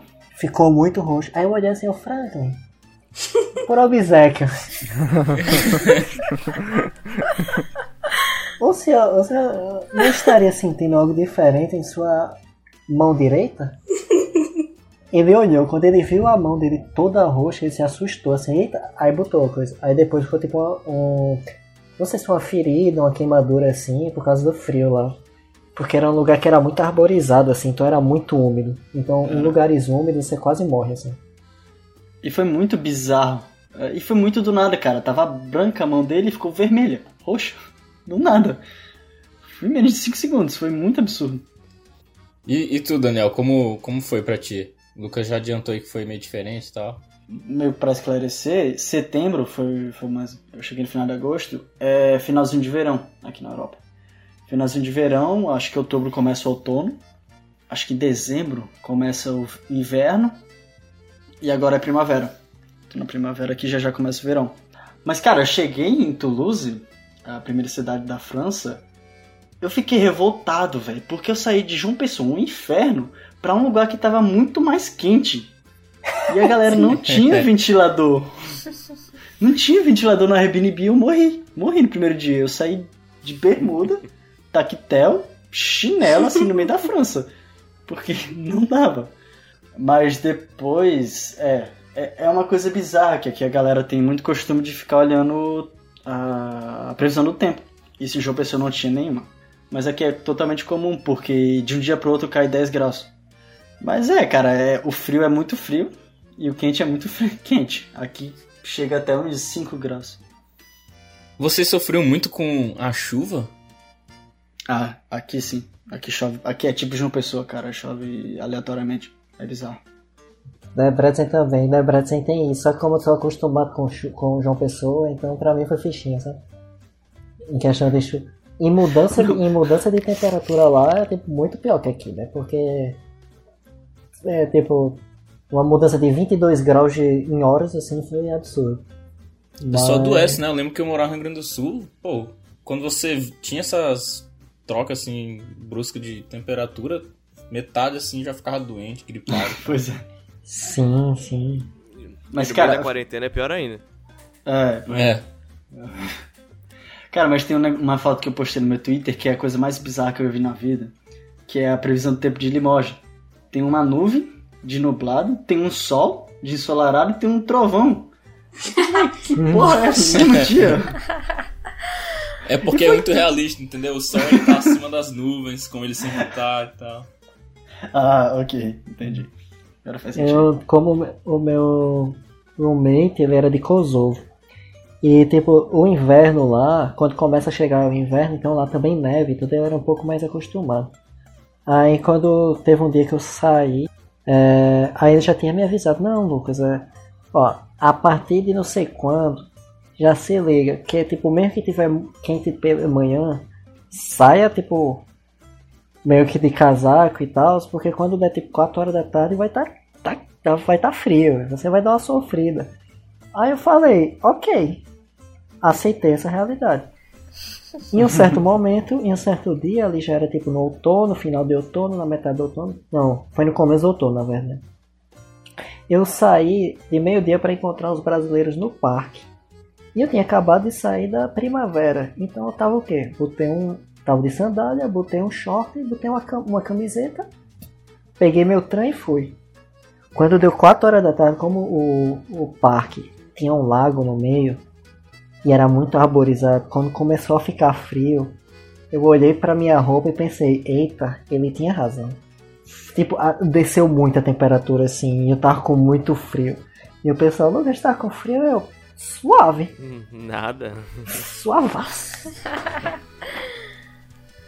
Agora, aquela dúvida que sempre fica: é mais fácil morar em um lugar muito frio ou em um lugar muito quente? Eu gosto muito de frio. Mas eu tô com muita saudade de praia. Assim, eu gosto mais de lugar frio. Tipo, eu, eu me acostumei bem com o frio, assim. Daniel presenciou isso, que eu não sofria tanto. Na... Um valor negativo, às vezes tava menos um, menos dois, e tipo, eu não sofria tanto assim. Mas eu acho mais fácil você viver aqui em João Pessoa 30 graus do que viver em um lugar bem mais frio. Tipo, não questão de gosto, mas tipo, eu prefiro lugar frio, mas eu acho mais fácil de morar aqui. Porque quando você, tipo, bota o sol torando de meio-dia. Mas se você quiser sair, você ainda sai, sabe? E tipo, você não tem muita cerimônia pra sair. Se você quiser encontrar um amigo seu, você vai, pega um busão e. Quando tá muito frio, a galera para de sair. A galera começa a ficar dentro de casa porque não dá pra você passar muito tempo fora, porque você pode, sei lá, necrosar sua mão assim, porque tá frio. Não, e o foda é que é tipo, não dá vontade, né? Não é nem que, tipo, sei lá, tem gente saindo. Tipo, não, nem passa pela cabeça que você vai sair. Você só, tipo, tá frio, acabou. Seu subconsciente já diz, vou ficar em casa, já era. Sim, é pra meio ser bem depressivo. sincero, eu adorava. Eu adorava sair no frio, mas ninguém saía. Eu também, eu É saí. porque pra ti é novo, né? Eu lembro que quando eu tava em Manchester, tava de boa, frio, né? Tava aqueles 15 graus e tal. Aí do nada um dia começou a chover, começou a chover neve. Aí quando amanheceu, outro dia tava um mar, assim, branco. E eu, caraca, neve, tudo felizão, né? Brasileiro nunca viu neve, só que tirando foto todo minuto. e eu fui junto com o meu host father lá pra o trem. Ele, é, dava pra ver que, tipo, ele tava assim, nossa, lá vem aquela empolgação de primeira vez que a pessoa. Aí, e ele bem normal, assim, e deu pra ver que ele tava do tipo, ah, velho, só quero que essa neve derreta logo, que inferno, não sei o quê. Pra eu ter que E- limpar a minha varanda. É, e real- era exatamente isso. Tipo, o carro tava todo cagado de neve, o brinquedo do filho tava cagado de neve, a casa inteira.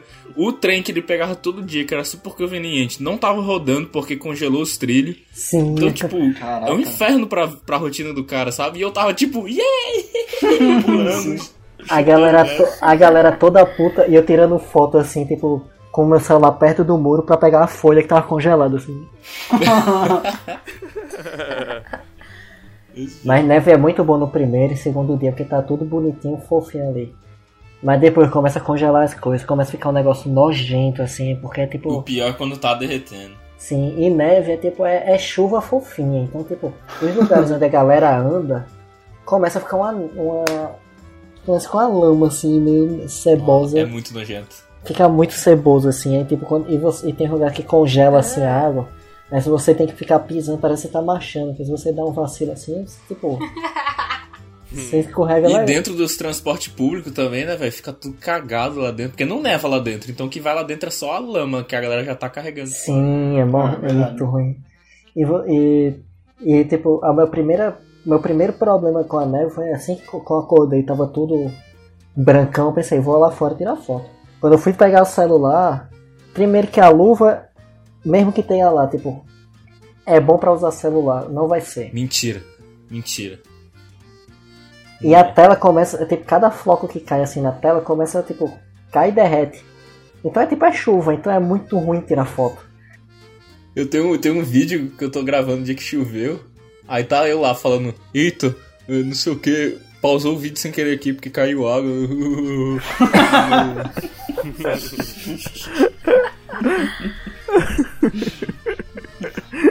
A pessoa registra o mico, né, velho? Eu, eu só assisti esse, eu só reassisti esse vídeo uma vez porque eu não consigo, eu fico com cringe de mim mesmo. Aí eu gravo.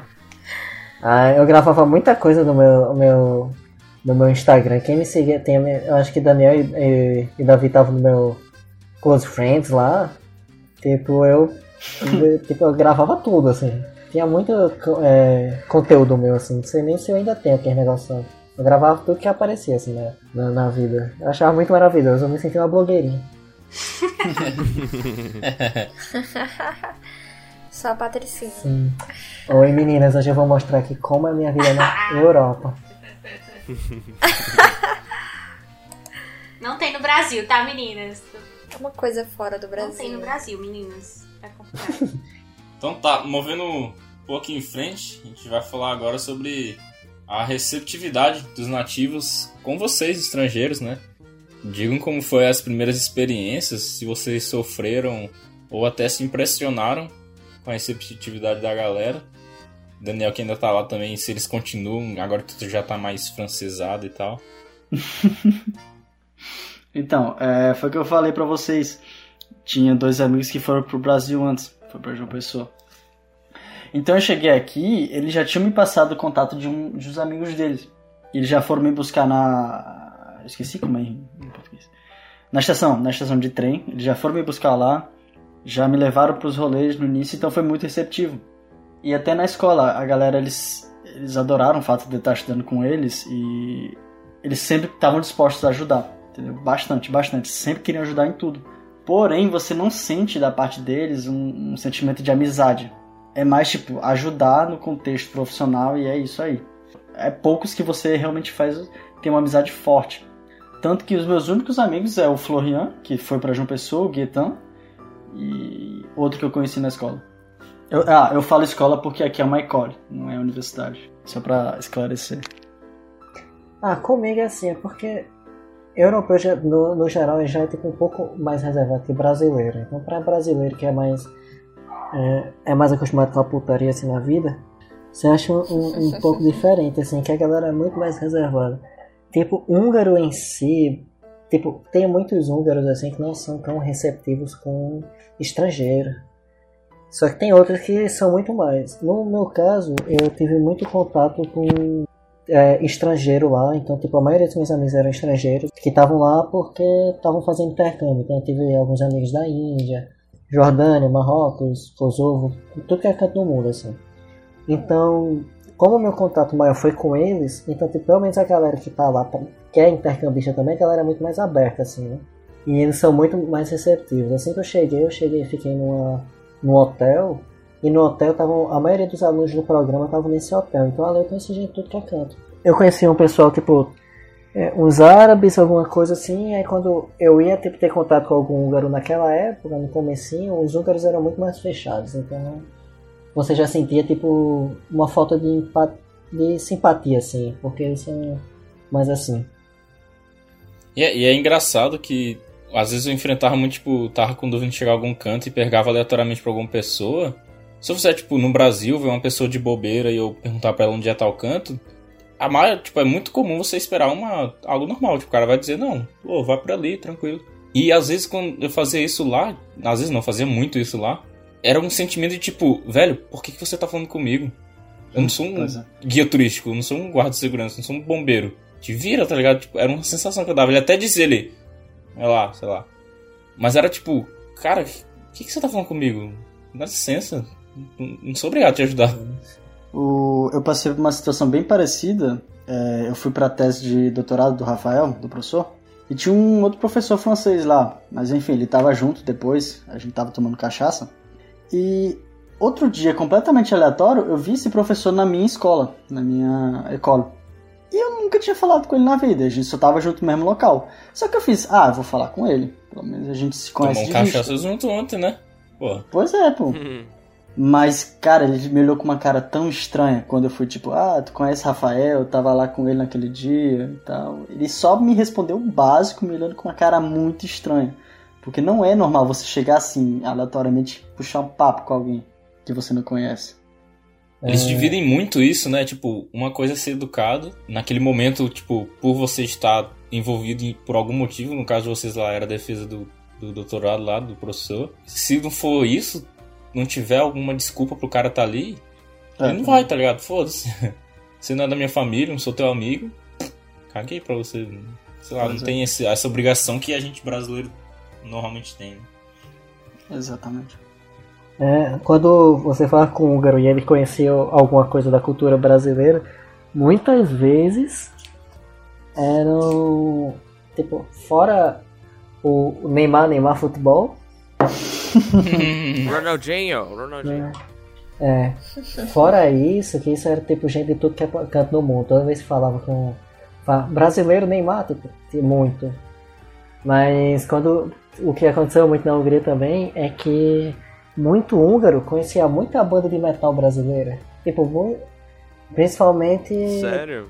tipo Sepultura, que Sepultura ali nos anos 90, no começo dos anos 90, na Europa tava, faz- é, fazia mais sucesso, final dos anos 80 por aí, fazia mais sucesso que Metallica, assim. Era maior que Metallica. E tipo, quando você chegava na Hungria, ah, eles conhecem muito Sepultura também, Angra tem muito. Às vezes você falava com um mendigo, tinha um mendigo que conhecia Sepultura, assim. Olha só. É, então, tipo, eles conhecem, tipo, Nervosa também, que é outra banda bem mais recente agora de metal, que é, que é composto por é, mulheres, que a vocalista é muito boa, assim.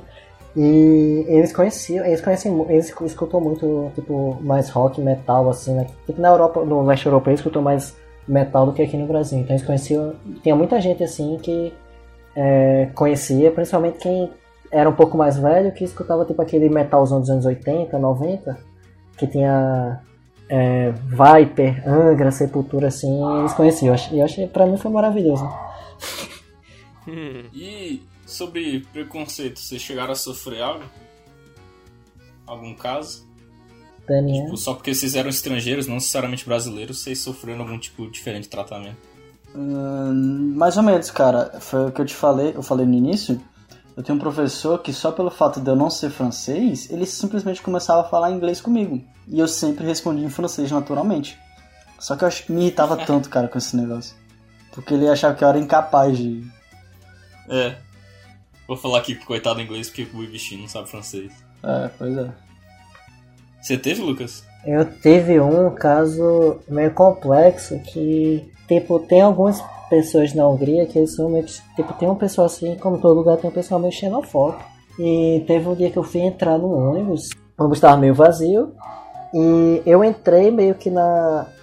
Tá, não tava quase fechando, tava tipo, na metade do tempo de fechar, começou a apitar, só que tipo, a porta fechou um pouco mais rápido. E quando fechou, meio que travou no meu pé, abriu, e tipo, o motorista começou a falar um monte de coisa pra mim.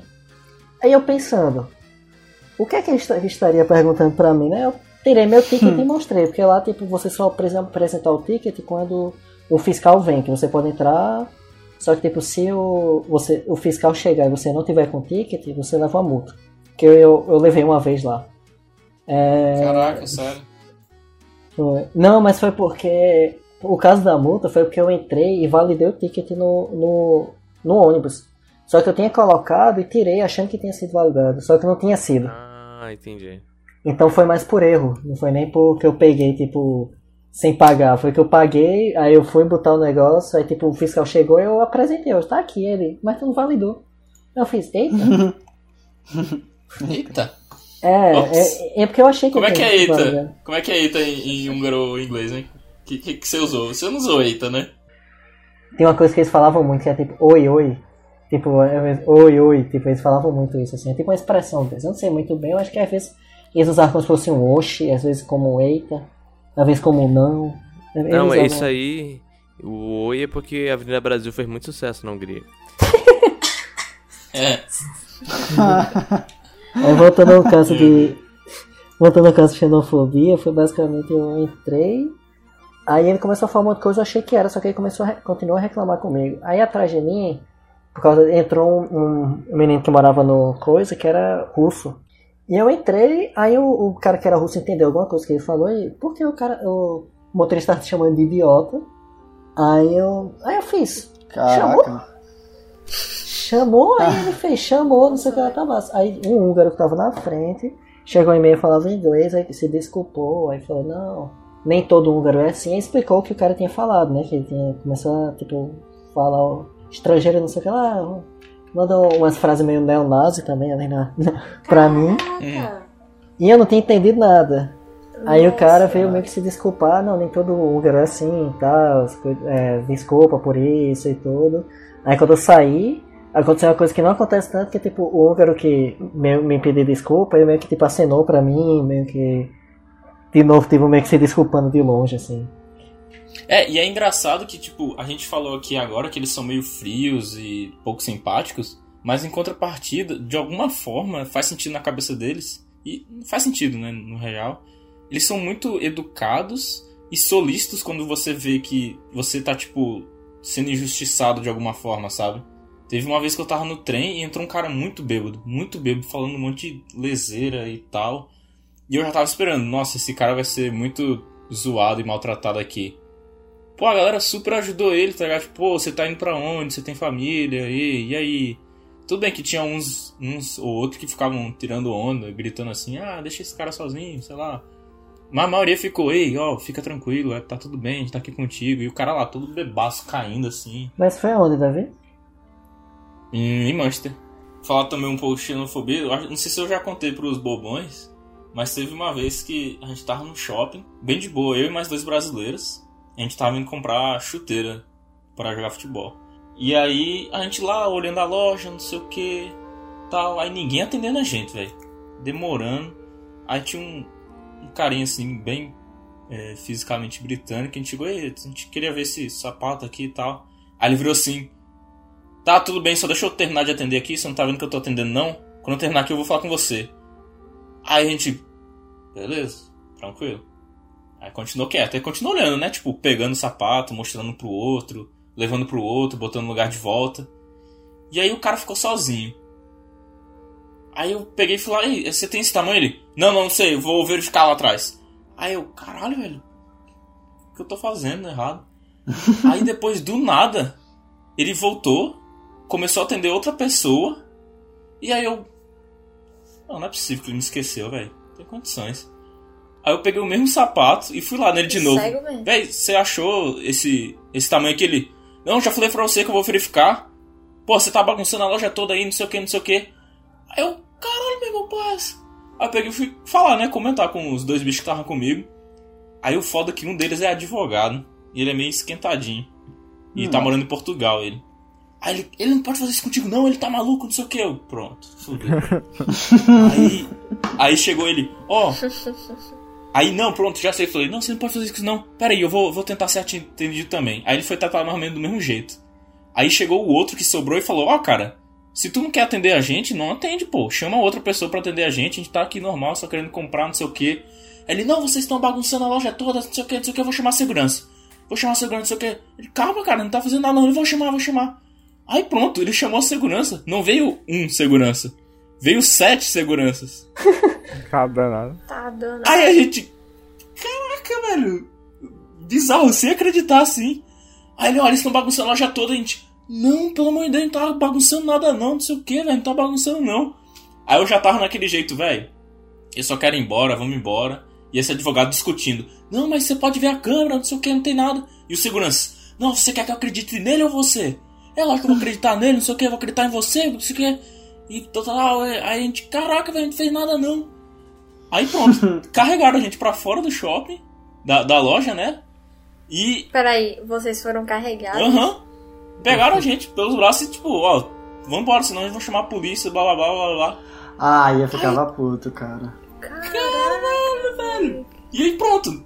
Toda vez que a gente passava na frente da, da loja, porque não, não sei porquê, não tinha muitas lojas de tênis dentro daquele shopping. Era aquela ou outra. A gente não tava encontrando a outra, porque era um labirinto aquele shopping. E toda vez que a gente passava, segurança ficava assim, todo. Ficava todo pousudo assim pra frente da gente. E, caraca. Aí depois a gente achou a outra loja e a gente falou, né, o que aconteceu. Eles, não, velho.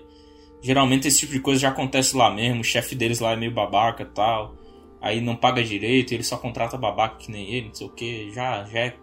Vez ou outra a gente recebe esses tipo de comentário aqui. A galera sai de lá e vem pra cá e tal. Ô, louco. É Ah, bizarro. não, tem- não tinha muito o que vocês fazerem, né, cara? Se o chefe também era babaca, era um trabalho. É, é. Agora, como é que tu falou? Tu bagunçando não em inglês, na pressão? I, I, wasn't doing nothing, I was doing nothing, I was chatting, just showing you and my friends, não sei o que, enrolando, aí provavelmente falando errado, o cara vendo que a gente não falava inglês, aí ele sentou em cima mesmo. Justo.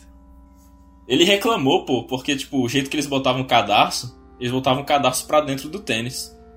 E quando a gente botava de volta na prateleira, sei lá, esquecia, né? Tipo, ficava o cadastro pendente. Ele tava reclamando disso, tá ligado? Que isso era que a gente tava bagunçando. Ah, mas pronto. I'm É. not messing with, with anything, dude. What the fuck are you doing? É. What the fuck, Dude. This is America, this is... No, oh wait. dude? This is a free country.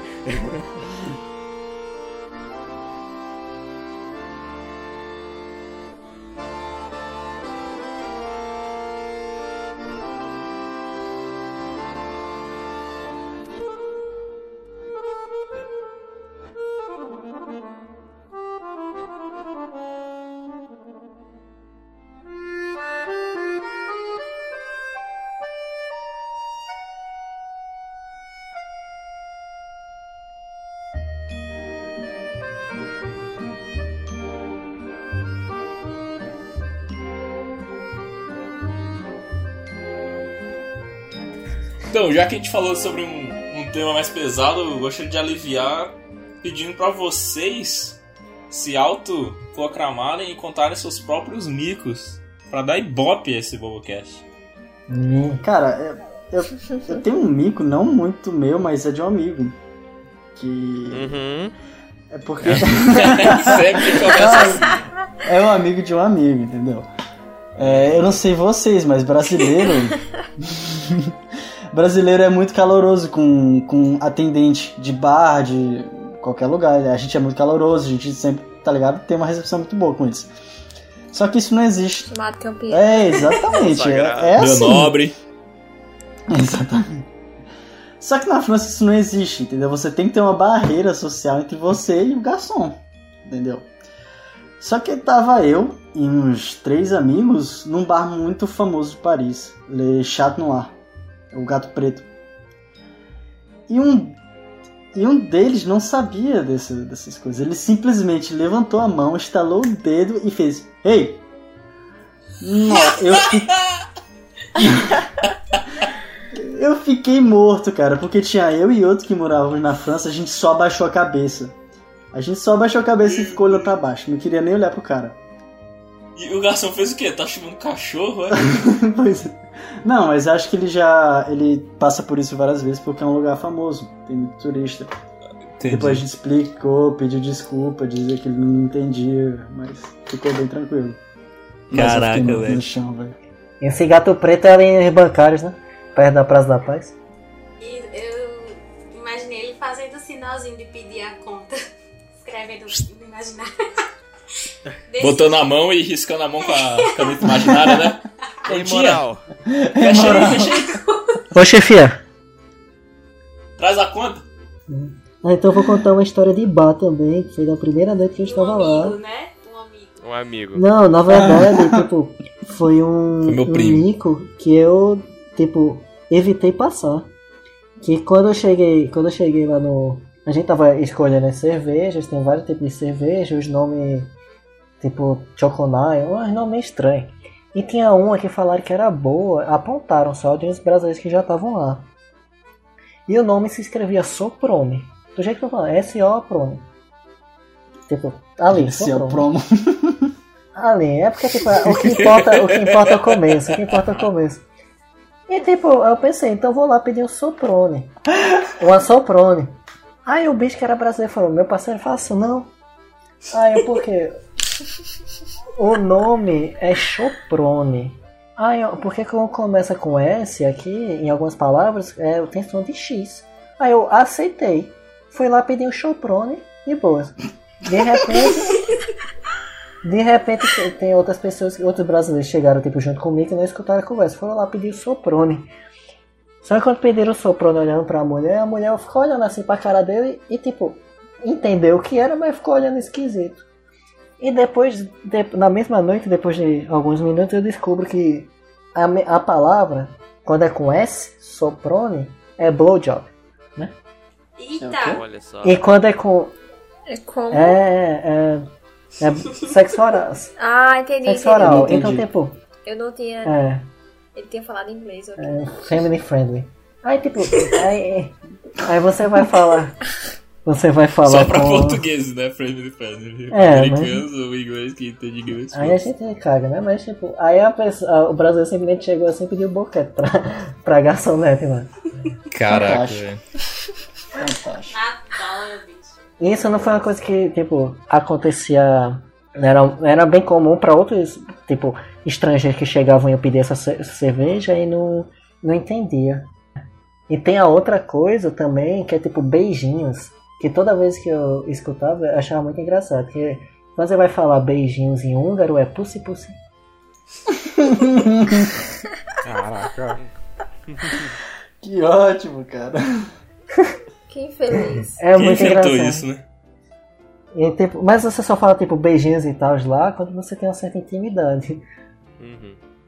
Ou seja, com quase ninguém, então. É, então, mas quando eu tava indo pra casa direto da família lá, da Roxo Family, aí tipo Não. a. Não, aí ela foi, é, a Elizabeth foi falando, sei lá, pussy pussy. Aí eu.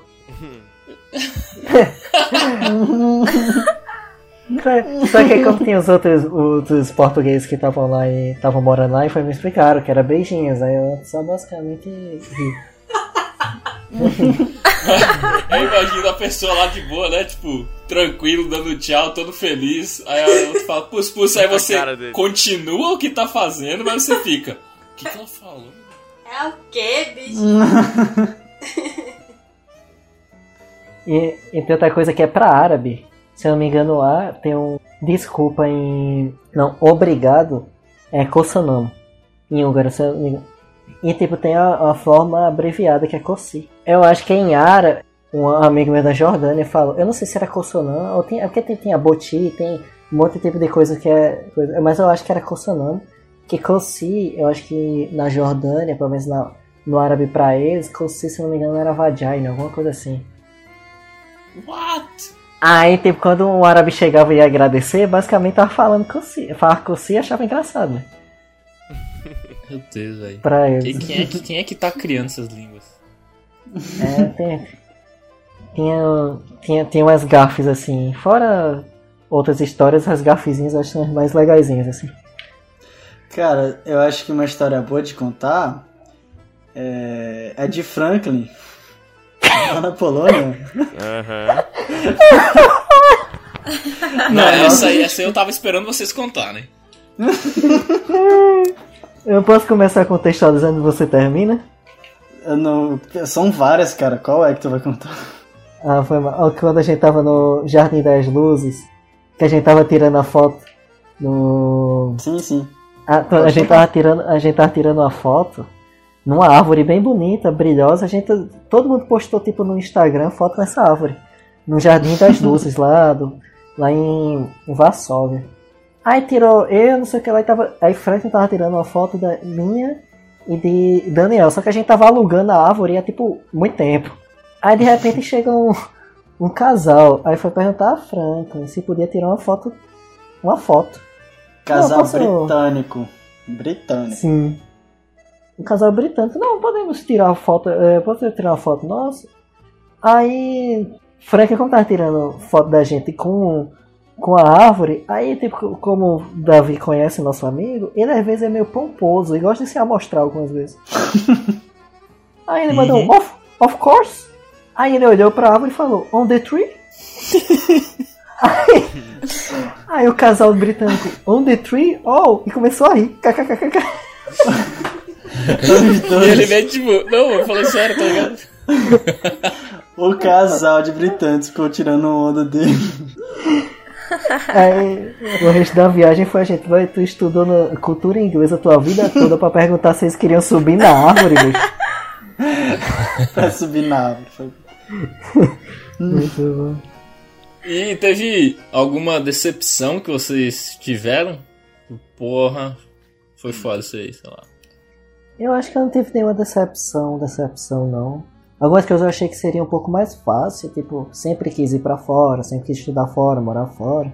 E achei que ia ser mais fácil a adaptação de estar sozinho, tipo, independente, só que nas primeiras semanas eu me senti um pouco solitário, então tipo, foi um pouco mais difícil a adaptação e você se ligar que, tipo, a sua família, seus amigos estão tudo no outro lado do mundo.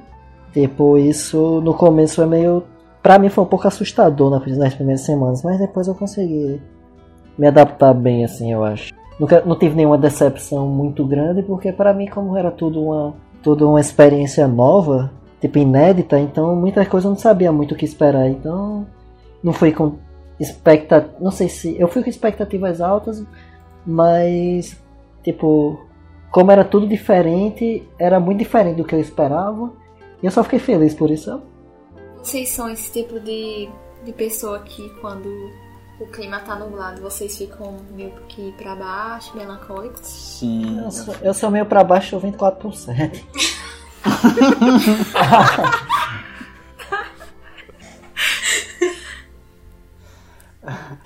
É, cara, é triste. Pois é.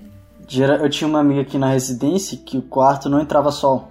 A janela era pro outro lado. E era muito triste, porque ela acordava, tipo, 10 da manhã tava com a luz acesa. E é muito, muito sinistro, cara. Isso é uma coisa muito importante na vida, o sol entrar em casa. As pessoas acham que é brincadeira, mas é sério. Caraca. Dois fun facts quê? muito. Dois fun, é, fun facts assim da, de quando eu tava na Hungria muito rápido. Um foi que tipo, a área que eu tava, que era em Debrecen, é tipo faz é, fronteira com a Romênia. E era a área da antiga Transilvânia. Então. É, eu estava me sentindo um vampiro em parte dos momentos lá. E outra parte, e outra coisa, é que eu não sei se é verdade, mas era um rumor que passava assim pelos alunos da universidade, que, que a universidade tinha mais de um dormitório. E diziam que e tinha gente que dizia que o dormitório que eu tava foi uma antiga prisão da União Soviética. Eu não, não sei se é um, não sei se é verídico, mas era um boato bem forte por lá. Que tenso. Peraí, o dormitório, no caso, seria tipo um bloco, um É um prédio? prédio. É só um prédio assim e tem um monte de quarto dentro, assim, tipo. Então eu não, não, não tenho certeza da, da, da informação, mas era um, um rumor que passava assim e eu, eu, eu assumo como verdadeiro porque aí torna a minha experiência mais legal. Muito mais legal, eu concordo. Com certeza. Mas, é, mas tu não teve nenhuma experiência, não? Com o quê? É extracorpóreo com algum. É, tipo, acordar de madrugada com o hino da antiga União Soviética tocando. né? Não. O, o maior contato em relação a isso é que tem- tinha muita gente ali que era que falava russo, que eram de outros países que eram da antiga União Soviética. Então tinha russo no meu andar, tinha tipo Turkmenistão e tal. Então tinha muita gente ali que falava russo, assim, Geórgia e tal. Tinha muita gente que falava russo. Mas fora isso, e também não sou uma pessoa muito espiritual. Então, tipo, eu não acredito em nada sobrenatural. Então acho que mesmo se tivesse acontecido, eu ia estar tipo com muito sono pra, pra prestar atenção. Não, então, pra finalizar, a pergunta que eu faço a vocês é: vocês morariam, continuariam morando ou voltariam a morar no país nas cidades que vocês já visitaram, ou principalmente essas que vocês ficaram mais tempo? Eu acho que, tipo, sim. Não sei se pra vida toda, mas eu moraria. Mas se eu for pra morar fora do Brasil, hoje em dia eu tenho uma preferência por saber a língua do país que eu estou.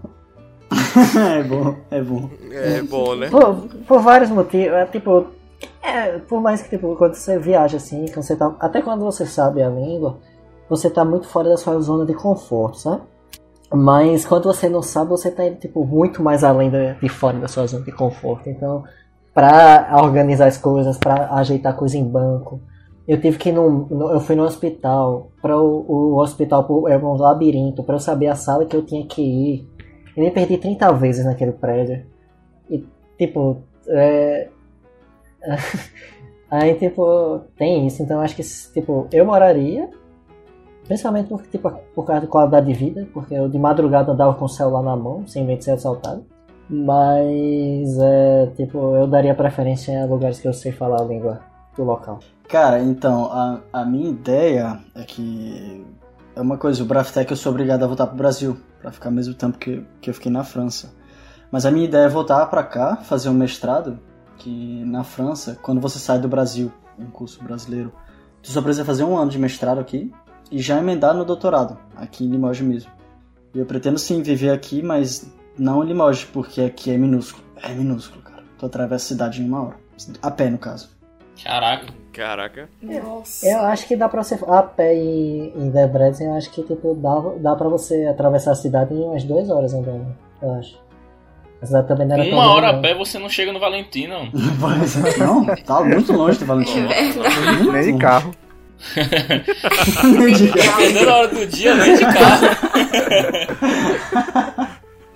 Se for dentro de 1500, então, é o dia inteiro. Ixi. Caraca.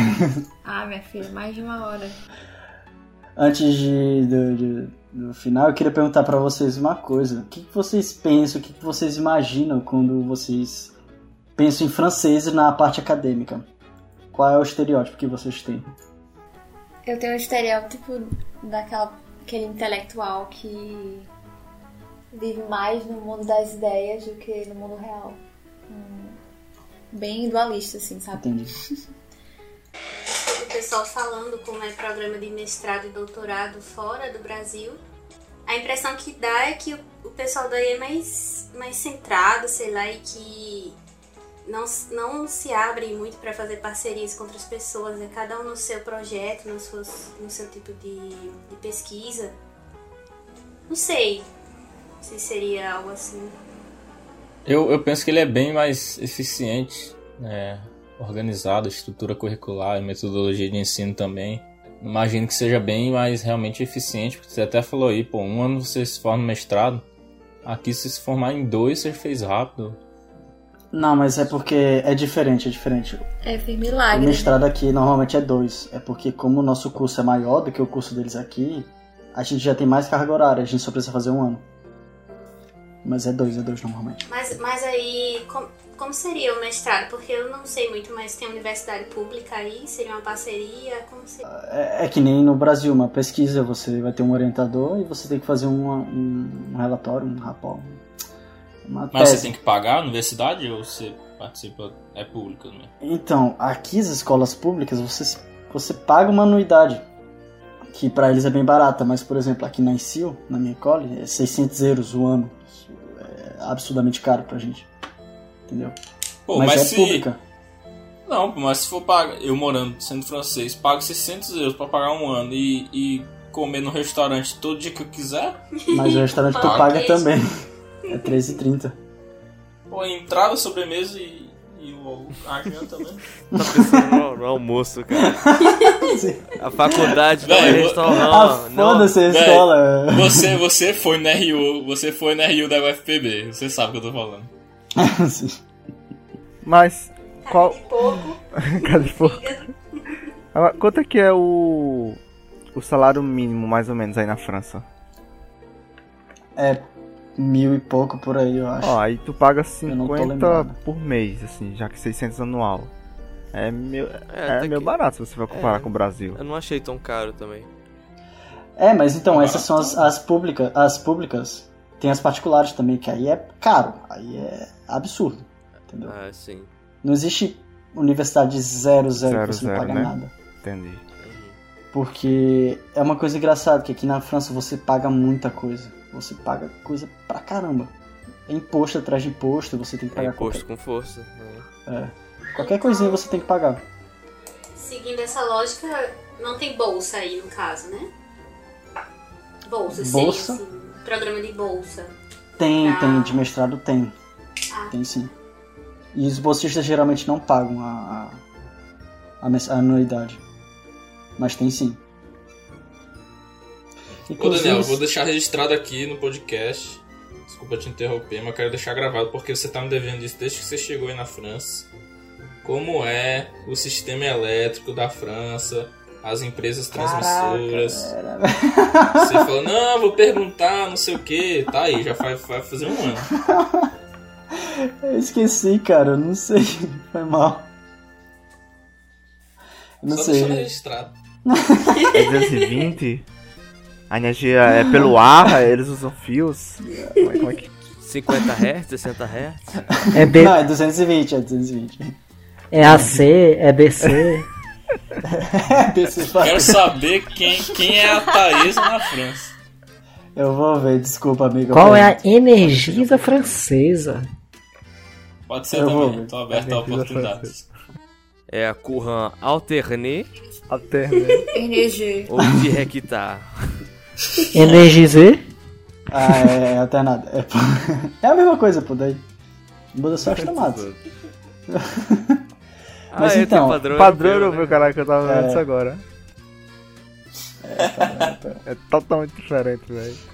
Deixa eu perguntar, Daniel, como ficou o teu planejamento? Porque, tipo, com esse negócio de corona, vocês continuam pesquisando ou fazendo alguma coisa ou pausa também? Depende muito da, da universidade, da, da, da empresa, porque aqui a- as aulas já acabaram e a gente está em período de estágio. No meu caso, eu estou fazendo teletrabalho, que é o, o trabalho.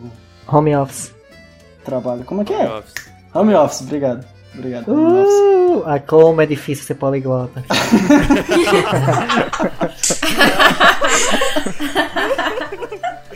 Ah, mas A gente tá mais fazendo home office. Oh my god. Mas já já abrem as coisas aqui, volta ao normal. Já tá abrindo, na real.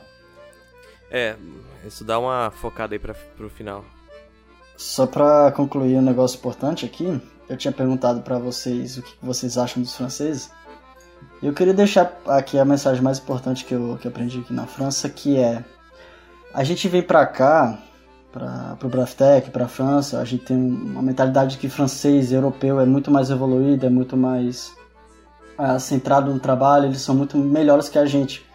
E você chega aqui na França intimida- intimidado, entendeu? Você se sente menor, inferior, mas com o tempo você percebe que isso não é verdade, que o Brasil, ele tecnolo- tecnologicamente falando, academicamente, a gente é muito superior aos franceses. Então é isso aí, galera, dê valor ao ensino nacional, e essa é a mensagem. É deixar do complexo de. Inferioridade, né? É, pois é. É, realmente, eu lembro que eu tava vendo a grade curricular de engenharia elétrica em Manchester. Tipo, na época que eu viajei, eu acho que eu tava no sexto período. Quando eu fui ver, tipo, eu falei, caralho, velho, no próximo período eu já tô me formando em engenharia eletricista aqui em Manchester. já vi tudo. E eles no mestrado vendo coisas muito que a gente já viu na graduação e tal. Mas realmente é, é muito denso o cursos da gente, né?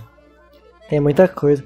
Pelo menos na Debrecen, que é que eu tava, que era Debrecen Egeten, que é a Universidade de Debrecen, o curso de graduação lá parecia muito mais um curso técnico. Pelo menos toda a parte que a gente vê que é mais aprofundada em engenharia lá na, aqui no Brasil e tudo, eles veem mais no mestrado. É, pois é, você aí que tá ouvindo e imagina que não teria qualificação suficiente para trabalhar na Europa por se achar um padrão menor, você está enganado, vá-se embora, espera o coronavírus passar, aprenda o idioma local. Importante. Ou não. Ou não, que vai ser. vai gerar histórias mais divertidas. E eles ainda preferem brasileiros, que a gente é trouxa, a gente trabalha mais do que eles. A gente gosta de trabalhar, a gente trabalha muito. Verdade. E ganhando pouco, né? E ganhando Não pouco. precisa ganhar muito pra dar o sangue no trabalho. Pois é.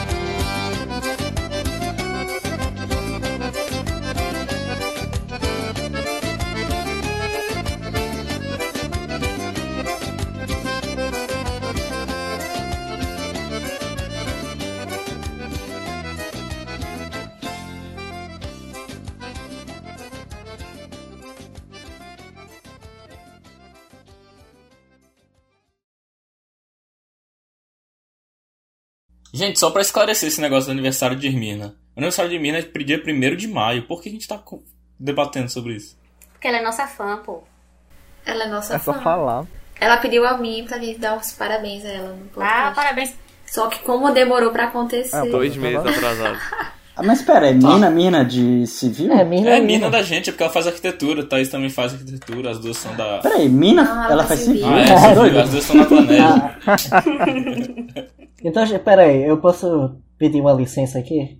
Porque se, é, já que vai falar os aniversariantes de maio, é, tem alguns outros amigos nossos que fizeram aniversário em maio e eu vou obrigá-los eles a, a, a escutar o Bobocast. Então eu gostaria de parabenizar a Mirna, Juan, Bruno e Aninha, que foi dia, dia 1 agora, e eu, que foi dia 4. Parabéns para mim. Parabéns. E aproveitar, não, não só aproveitar isso, desejar aniversário pra quem vem no futuro também. Bida, nossa amiga Gabriela, Caraca, Então- mentira, boy. no dia Eu vou 5 parar. de agosto ela vai fazer aniversário, então talvez ela não ouvir até lá, Acho que é 5 ouvir de no julho, dia, não? quem sabe.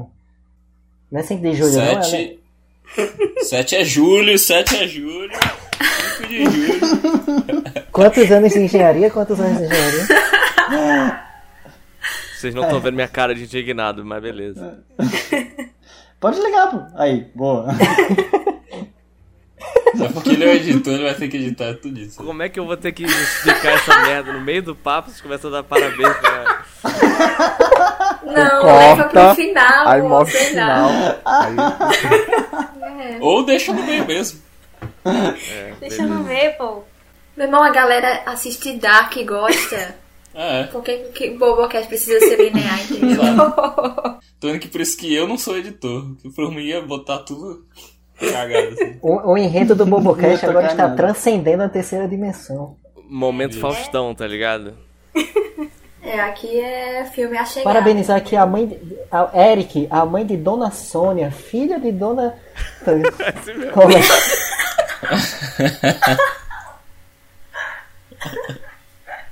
Ei, mas vocês querem falar de Dark? O nome do pai de Eric e o meu é o mesmo, os dois são militares. O nome da avó, da minha avó, é o mesmo da mãe de Thaís. E tem outras coincidências aí nesse meio. Joebert é trigêmeo. é, Joebert é trigêmeo.